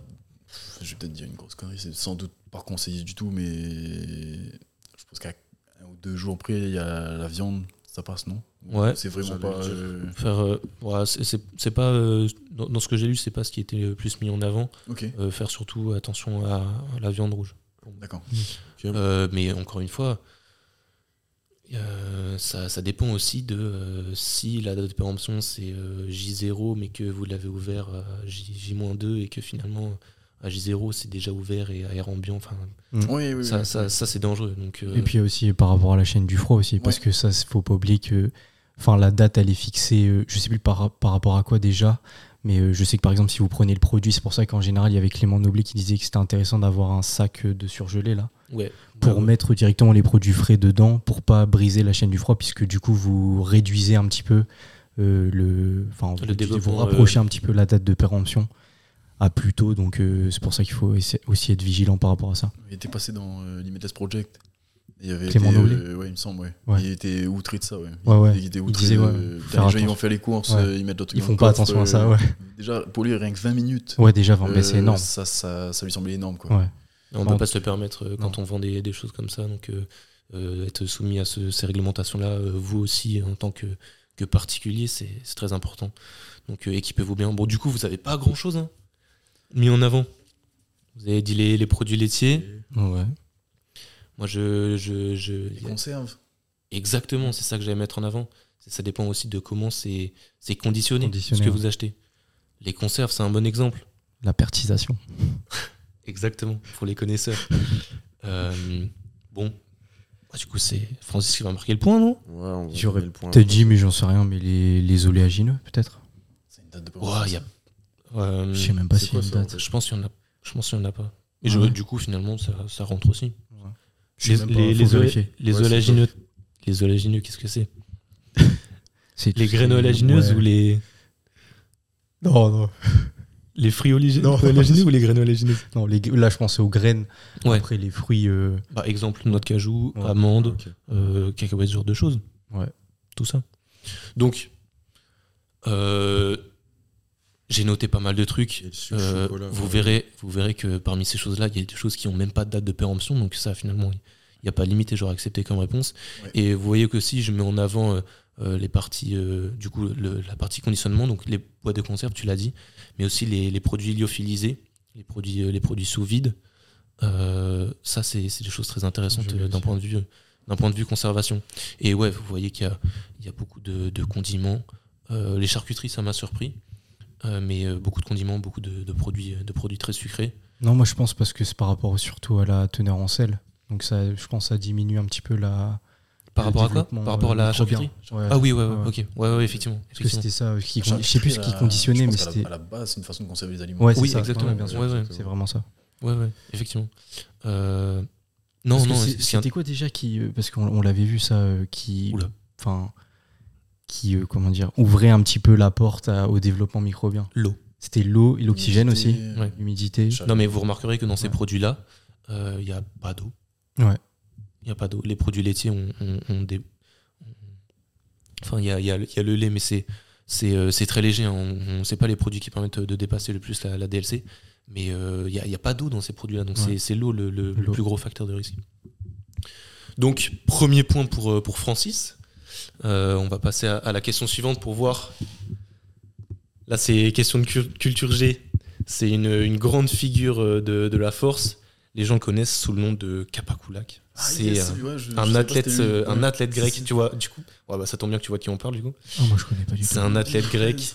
Ah, Euh, J'ai une petite photo, peut-être que ça vous parlera. il est comique. ouais. Est-ce que vous avez vu Ah, passer ce monsieur Ouais, je l'ai déjà. C'est quelqu'un qui est très connu pour ses, enfin, il est très connu pour ses, ses entraînements euh, euh, toujours plus lourds, toujours plus impressionnants, mais surtout pour sa, pour sa manière de crier. J'ai pas préparé le- le- l'audio pour l'entendre crier. Mais du coup, euh, à la vue de cette photo, à votre avis, combien il pèse? Du coup, C'est un petit, 150. un petit au plus proche. 150. 150 Euh, ouais, j'aurais dit 140, un truc comme ça. 140 Moi aussi, j'aurais dit 140, mais on va garder 150 trésors. Parce qu'il a pas l'air il a pas l'air très grand. Ouais, il a pas l'air très gros. Euh, Très il fait, je, je vais vous dire, il fait euh, euh, une tête de plus que Pana. Ah ouais, Pana ceux qui combien euh, Pana, ouais. Pana, il fait combien j'ai vu Pana à côté. Pana, il fait un 70 peut-être il est tueur. Ok, ok. Il fait une tête de plus que Pana Ouais, quand même, quand même. Ah ouais, ok, putain, d'accord. Ok, il est grand quand Il même. fait, un peu. ok, Moi, je dis trapu. 150. 150. Ouais, 150. Francis. Notre futur Charles Gibbs. Faut... Va au plus proche, Je peux pas dire, hein. euh, je peux pas dire 150, pareil. Si, si, euh, si euh, c'est, je prends celui qui, Le qui est le plus proche. de la, de la réponse. hein, donc, euh, à ton avis, il se passe le premier. Est-ce qu'il fait plus ou moins de 150 kilos Une tête de plus que Pana, comment il est taillé 150 plus. Il Plus est joueur. Ouais. Il est joueur. Ah ouais, c'est joueur. Bon, du coup, tu dis combien Allez, 152, 5. Let's go. Timide. Tu penses vraiment que c'est proche de 150 donc Bah ouais, bah vu comment il est grand. ouais. Bah, Il a gagné. Bah, du coup, bah, t'as gagné, Chico. Oh, Du coup, Francis, il prend le point. Mais attends, il pèse presque 200 kills, le mec. Ouais, ouais, ouais. Mais c'est une Bah, dinguerie. pour ceux qui connaissent euh, l'altéro, euh, la chatte à l'Acadie, bon, il est immense ce mec, mais lui aussi, il est, il est bien balèze et il fait 180 kilos. En fait, c'est dès, dès qu'on dépasse euh, les 120 kilos, euh, le, le commandement mental se rend plus vraiment compte Bah, je crois, ouais. que ça va super vite euh, Ouais. de, de monter sur ces, sur ces poids-là. Ouais, Kyriax Grizzly, C'est vrai que le moins de centimètres en plus, du coup, c'est de la matière euh, c'est ouais, c'est- exponentielle en plus. Quoi. sérieusement, c'est c'est démesuré. Donc, euh, point pour Wow. Francis, bravo. Tu t'es bien placé. Hein Tu t'es bien placé. Ah, ça j'aime bien les petites situations. Oh, oh, oh. Et euh, vois. je voulais, je voulais la placer ici parce que je pense que ça fait écho à pas mal de, de vos formations. Vous lisez beaucoup de choses Ouais. et euh, il y, a, il y a forcément des choses euh, dont, dont vous arrivez à, à présenter des, des défauts, des critiques. Donc, pour, pour ceux qui nous écoutent, là, la citation c'est Tous les modèles sont erronés, mais certains sont utiles. Donc, à votre avis, qui a pu, pu dire ça? Qui a dit ça? Euh, C'est pas Bollier Non, c'est pas. Je, je l'ai entendu de Bollier en tout cas, mais je, je sais pas qui l'a dit. Ouais. Oui, ouais, non, mais c'est parce qu'elle est reprise, mais moi je veux le. Moi, j'aurais dit euh, Original. Harrington, Emerson, je crois. Ah, intéressant. Ouais, il va chercher un peu plus loin. On est plus, on est plus dans, ces, dans ce genre de référence-là. Parce que je crois que c'est lui qui avait dit ça. Ce qu'il avait je l'ai dit. vu euh, passer cette phrase, mais je, franchement, je je vois pas. Je Bon, retrouver. Ouais. malheureusement, on va donner le point à personne. C'est une citation qui est beaucoup reprise par euh, Upside Strength, entre autres. Ok. Tu, tu vois, tu situes un peu. Sean, ouais. Ouais, ouais. Ouais, c'est ça. Euh, et euh, donc, euh, c'est George Box qui a, qui a dit ça. C'est un, un mec qui a, qui a commencé à bosser dans, dans la chimie quand la, la- il me semble la Seconde Guerre mondiale a éclaté. Euh, et euh, et qui, qui, euh, qui était professeur d'université euh, et statisticien et qui, euh, qui est pas mal cité dès que dès qu'on touche à la préparation physique parce que euh, c'est le, le but c'est de, de, de prendre du recul et de se dire que certaines choses ne sont pas forcément bonnes à appliquer Et oui, il parle beaucoup de ça euh, pour les histoires de filières aé- aérobie, etc. Exactement. Ouais, c'est ça, ouais. Exactement. C'est exactement c'est cet exemple-là. Donc on reste à 2-0 pour, euh, pour notre invité. Ok. On est sur la quatrième question. Et après la quatrième question, vous savez, je vous l'ai dit, il y a une question de moins que la semaine dernière. Donc après ça, ce sera les enchères. Euh, la main à MVT, puisque vous avez moins de points. Euh, sur ces deux questions-là, vous choisissez celle à laquelle vous voulez répondre. Ah ouais. Et si vous répondez bien, euh, je vous donne le point. Et euh, votre avantage, c'est que vous choisissez la question. Et c'est euh, Mm. c'est Francis qui répondra à l'autre. Donc, première question quelle est la, la différence entre une syphose et une lordose? Et deuxième question qu'est-ce qu'un taper en force? Taper, c'est une coupe de cheveux. Bon, on peut prendre la première. hein. C'est la- même pas tapered. C'est quoi? La coupe de cheveux? c'est taper ou tapered? C'est taper. Ah ouais? Taper fade. Exactement. Ouais. Euh, bon, on va prendre la première parce que sinon ça va être trop facile. Ah ouais, c'est bien stratégique, j'aime bien. Euh, Bon, du coup, première question la différence entre bah, du une coup, et lordose tout simple. Bah, déjà, c'est les. Attention, les attends. Et je te connais, je te connais. Explique-le comme si tu l'expliquais à. euh, Un enfant de 6 ans. Exactement. Je- Exactement. Je déteste ça, mais C'est bah, c'est déjà c'est les courbures naturelles de, de la colonne vertébrale. Et du coup, il y a cette notion de concavité et de convexité. Ok. Lequel fait référence à une concavité et lequel fait une référence à une convexité Euh, du coup, concave, ça va être la syphose. Et lordo, ça va être convexe. Ok. Euh, dans quel plan tu te places? Mhm. Ah oui. Tu me suis? Antérieur, postérieur Euh, Ça dépend du regard. en fait. Exactement. Ouais. Exactement. Oui, oui, ah oui, oui. Tu vois Et c'est pour ça qu'il y a, Bah, y a double confusion. Postérieur, du coup. Posté- postérieur.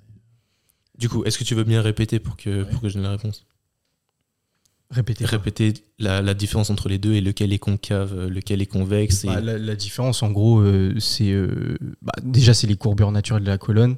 La syphose en général, c'est euh, c'est au niveau de le thoracique. L'ordo, ça va être au niveau cervical et euh, lombaire. Et du coup, bah, c'est cette notion de concavité. Donc concavité, pff, je sais pas comment l'expliquer, mais Qu'est-ce qui est creux Qu'est-ce qui est. Ouais, voilà, Ouais. c'est ça. ouais, c'est ça. Voilà. Mais du coup, c'est ou alors on, on va dire pour mettre tout le monde d'accord, on va dire concavité pour la syphose dorsale et concavité ventrale Exactement. pour la lordose. Ouais. Très bon. là, tout Très bon. d'accord. Ouais. Bon, du coup, si je prends un exemple, là, on, on vous donne le point. Si, si je donne un, un exemple, euh, le chat, un chat, quand il fait le dos rond, Ouais. euh, il exprime une forme de, de concavité. Ouais, C'est ça. Et ça, c'est euh, c'est la syphose. Ok. Exactement. Oui ou non? Pour moi, c'est l'inverse. Ah ouais? Euh, ouais. ah, je Si me, tu fais On se perd du coup. Si tu fais dos rond, t'es en syphose. Dos rond, c'est une syphose. Et j'ai dit lordose là Ouais, il me semble. Ah non, j'ai dit syphose. Ouais, je crois que tu as dit syphose. Ouais, j'ai bien dit syphose. Ouais, ouais, c'est ça. Ok. Ouais. Moi, ok. Dos rond, syphose. Ok, ouais, c'est ça, c'est ça. Dos creux, lordoise. ouais. Voilà, donc deuxième question pour, euh, pour toi Francis. Qu'est-ce qu'un taper en force Et ça, ça fait référence à des notions de, de, de, de planification. Bah, Ouais. carrément, carrément, je le sais, mais euh, j'ai un doute sur ce que c'est. C'est compliqué à expliquer peut-être? Euh, je, je crois que pense que je sais pas vraiment ce que c'est. J'ai, euh, je me doute qu'il y a une histoire de variation d'intensité. Ouais. Euh, je sais plus c'est laquelle. Est-ce que c'est le fait de je sais pas, je sais pas. Je vais sûrement dire une connerie, mais euh, le fait de par exemple faire une série un peu moins lourde pour euh, ajouter du volume, un truc comme ça. C'est pas à sur du. Non, c'est pas, C'est pas sur du aussi court terme en fait. Ok, bah non, bah pff, je sais pas. je sais pas. Ok. Trésor, est-ce que tu saurais l'expliquer? Euh, ouais. Vas-y, essaie. Euh, Prendre deux coup, points ou pas? Est-ce que Pourquoi pas Pourquoi pas? Bah, deux questions. Bah vas-y. Euh, Ah, du vous coup, prenez les deux points. Ah oui, ok. Ah, bah, ouais, bah, du coup, en général, un taper, ça va être euh, déjà un bloc d'entraînement, mais ça va être un bloc qui va euh, avoir pour but d'optimiser la forme de l'athlète au jour J. Ah, d'accord. Et du coup, c'est un peu entre guillemets un picking en fait. Et du coup, dans cette période-là, on va essayer euh, en général de, diminuer le volume, de diminuer aussi le RPE, mais d'essayer de maintenir une intensité pour que l'athlète ne perd pas tous ses repères et du coup qu'il soit euh, opérationnel lors de la compétition. Ok, donc ça va faire avant compétition. Ouais, en général, ouais, c'est ça, c'est pré-compétition. ouais. C'est Ryan qui a essayé d'en mettre en place, euh, Ryan qu'on a eu dans le, dans le podcast dans la Ouais. saison 1. Ouais, ouais. Et ouais, la, la, enfin, la clé, le- la notion euh, de base autour du taper, c'est surtout la réduction du volume. La réduction, c'est ça. Ok. C'est ça. Je me disais qu'il y avait une notion de variation, Ouais. mais je savais pas à quelle échelle. Ok. Voilà, donc euh, bah, de deux, hein, ça remonte vite. ça tombe bien parce que c'est la dernière question et la dernière question, c'est des enchères. Oula. Et vous allez tous pouvoir jouer. Les enchères, si on explique ça. Les enchères, c'est un thème pour lequel il faut citer un maximum de, de- de références, enfin de, de choses en rapport avec ce thème. Euh, le but, c'est juste qu'au début, vous mettiez d'accord sur qui va jouer à ces enchères-là. Qui va dire les choses en rapport avec ce thème. Donc il y a un petit jeu de, de, de- de- d'enchères, de, de, confrontation pour euh, savoir qu'est-ce qui prête au jeu. Et le sujet de, la, de, cet épisode, c'est tous les mouvements d'haltérophilie et musculation où euh, moi, j'ai été. J'ai pas dit l'homme, j'ai dit l'être humain, je suis soucieux des, des- du vocabulaire que, que j'emploie. Euh, tous- tous ces mouvements-là où l'être humain est capable de soulever plus de 100 kg. Donc finalement, euh, tous les records du monde qui sont au-dessus de 100 kg euh, rentrent dans, dans ce thème-là. Donc le système des enchères, c'est, euh, mettons, toi tu penses que tu es capable d'en citer 5, eux ils vont dire, bah nous on peut en dire 6 facilement, donc ils vont surenchérir. Euh, et le but c'est que ça monte jusqu'à un certain point, et qu'après on dise, ok les gars, stop, là on s'arrête à ce numéro-là, peut-être euh, 15, 16, Ah oui, d'accord. Ouais. et ceux qui ont remporté les enchères vont citer, vont se prêter au jeu, et citer euh, du coup euh, 16, euh, dans, Ouais. dans l'exemple 16 choses en rapport avec ça. Avec un temps imparti. Et Exactement, et on a une et minute. Si t'arrives pas à atteindre le. C'est point pour l'autre. Pour l'autre, ok. Et du coup, c'est des mouvements euh, entre guillemets soumis à, au Ah ouais, record alors c'est ça. C'est ça. qui est compliqué. C'est ça justement. Euh, petite précision, on parle de tous les mouvements haltérophilie et musculation qui, euh, euh, qui et, euh, ça ne concerne pas les mouvements euh, machine et poulie. Ah, ok, d'accord. Ok. Donc tout ce qui est machine Ouais. guidée et poulie, ça sort du cadre. Poids libre. Ok. Donc, ouais, plutôt poids libre. Mais euh, j'ai pas assez réfléchi à la question pour savoir si poids libre, ça englobe assez bien tout ce que je veux dire. Mais en tout cas, Mm. tout ce qui est machine, euh, guidée et tout ce qui est euh, exercice à la poulie euh, ne rentre pas euh, en compte. Mais c'est des mouvements sur lesquels il y a eu des records avérés Ou Non, pas peu forcément. que, Bah, Du coup, c'est un peu Très large. subjectif. C'est pour ça que j'ai dit euh, musculation. Ouais. Ouais, J'ai pas- dit subjectif. Tous les mouvements de discipline de force. Ouais. Ouais, mais à ce moment-là, je me, je me ferai arbitre. euh, Ok. J'estimerai si, euh, si c'est cohérent ou pas. Mais donc, qu'est-ce qui veut commencer ces enchères Euh, on commence avec 6. allez. Ok, vous pensez en citer 6 Ouais. Francis, est-ce que tu peux en citer plus que ça Mm, ouais, je pense. Combien 7. Au moins 7 C'est timide. Allez, 10.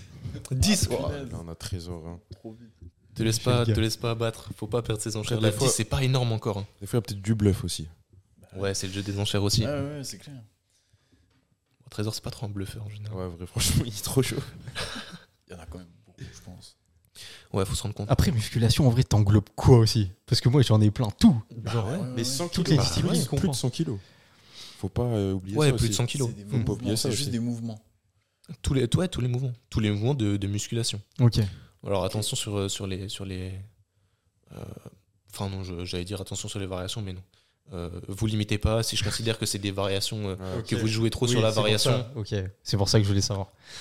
Mais il Oui. y, a- il y a beaucoup de mouvements de, de renfort euh, euh, à, la, à la barre ou Ouais, ouais, ouais. que, que vous pouvez. Que que, en général, ouais. on est capable d'effectuer à plus de 100 kilos. Mmh, Même nous, à notre ouais. humble niveau, donc euh, Ouais. voyez, voyez les choses larges. Mmh, Large, mmh, mmh. Ouais. Bon, du coup, plus de 10 ou pas Je 15. pense. hein. 15 Ouais. Oh, t'es chaud. Ah, Moi, pour vous chauffer un peu, j'ai réussi à, à monter à, à 17. Et Allez, après, je manquais de temps pour réfléchir. allez 16. 16 Ouais. Pour des joueurs. Va falloir tracer. hein. J'espère que t'en as, t'en as combien, Victor là? T'inquiète, t'inquiète, j'en ai, j'en ai pas que- Le problème, c'est qu'ils sont deux. Le problème, c'est qu'ils sont deux, donc Ouais. il faut que je crée un petit malus. Est-ce que vu que vous êtes deux, je laisse que 30 secondes? Non, Non, non, c'est fou. Il y, a, une minute. Alors, Ouais, c'est ça. alors à ce moment-là, je Tu peux mets faire deux minutes. Ah, on peut faire deux minutes. Ils ont deux fois 30. plus de temps. Pour moi, c'est deux Ah, minutes si lui il ça le peut fait. être pas mal, ça peut être pas mal, ouais. Comme ça, il peut, il peut gonfler les enchères un peu. Il a le temps de réfléchir. On va jouer, allez, 17. 17 Vous, c'est une minute, les gars. 18. 18, on est- on est obligé, on est obligé. Ouais. On est joueurs. Tu peux décider d'arrêter là, et à ce moment-là, c'est eux qui s'y collent. Et 18 en une minute, en, vrai, en général, sur les enchères, c'est c'est quand même pas mal. C'est chaud. Ça fait beaucoup. ouais. Moi, j'ai envie de jouer, moi. Euh... Je dis Allez, 20. 20 20. On va voir, je sais pas. Je sais pas. En vrai. Tu veux jouer encore là? Après, il a deux minutes. C'est vrai que deux minutes, c'est long. Ouais, 2 minutes, c'est long quand même. Tout moment, bam, il a un déclic, ça, ça, tu vois, ça On défile. dit 21 ou pas 21. Ah ouais. 21. Ça monte bien, hein, ça monte bien. On n'a pas eu des, En des enchères aussi. hein. hein, ça- BG en une minute. hein. Je trouve que ça commence à faire beaucoup. Ah, après, après, tu vois, on peut. On peut, on peut.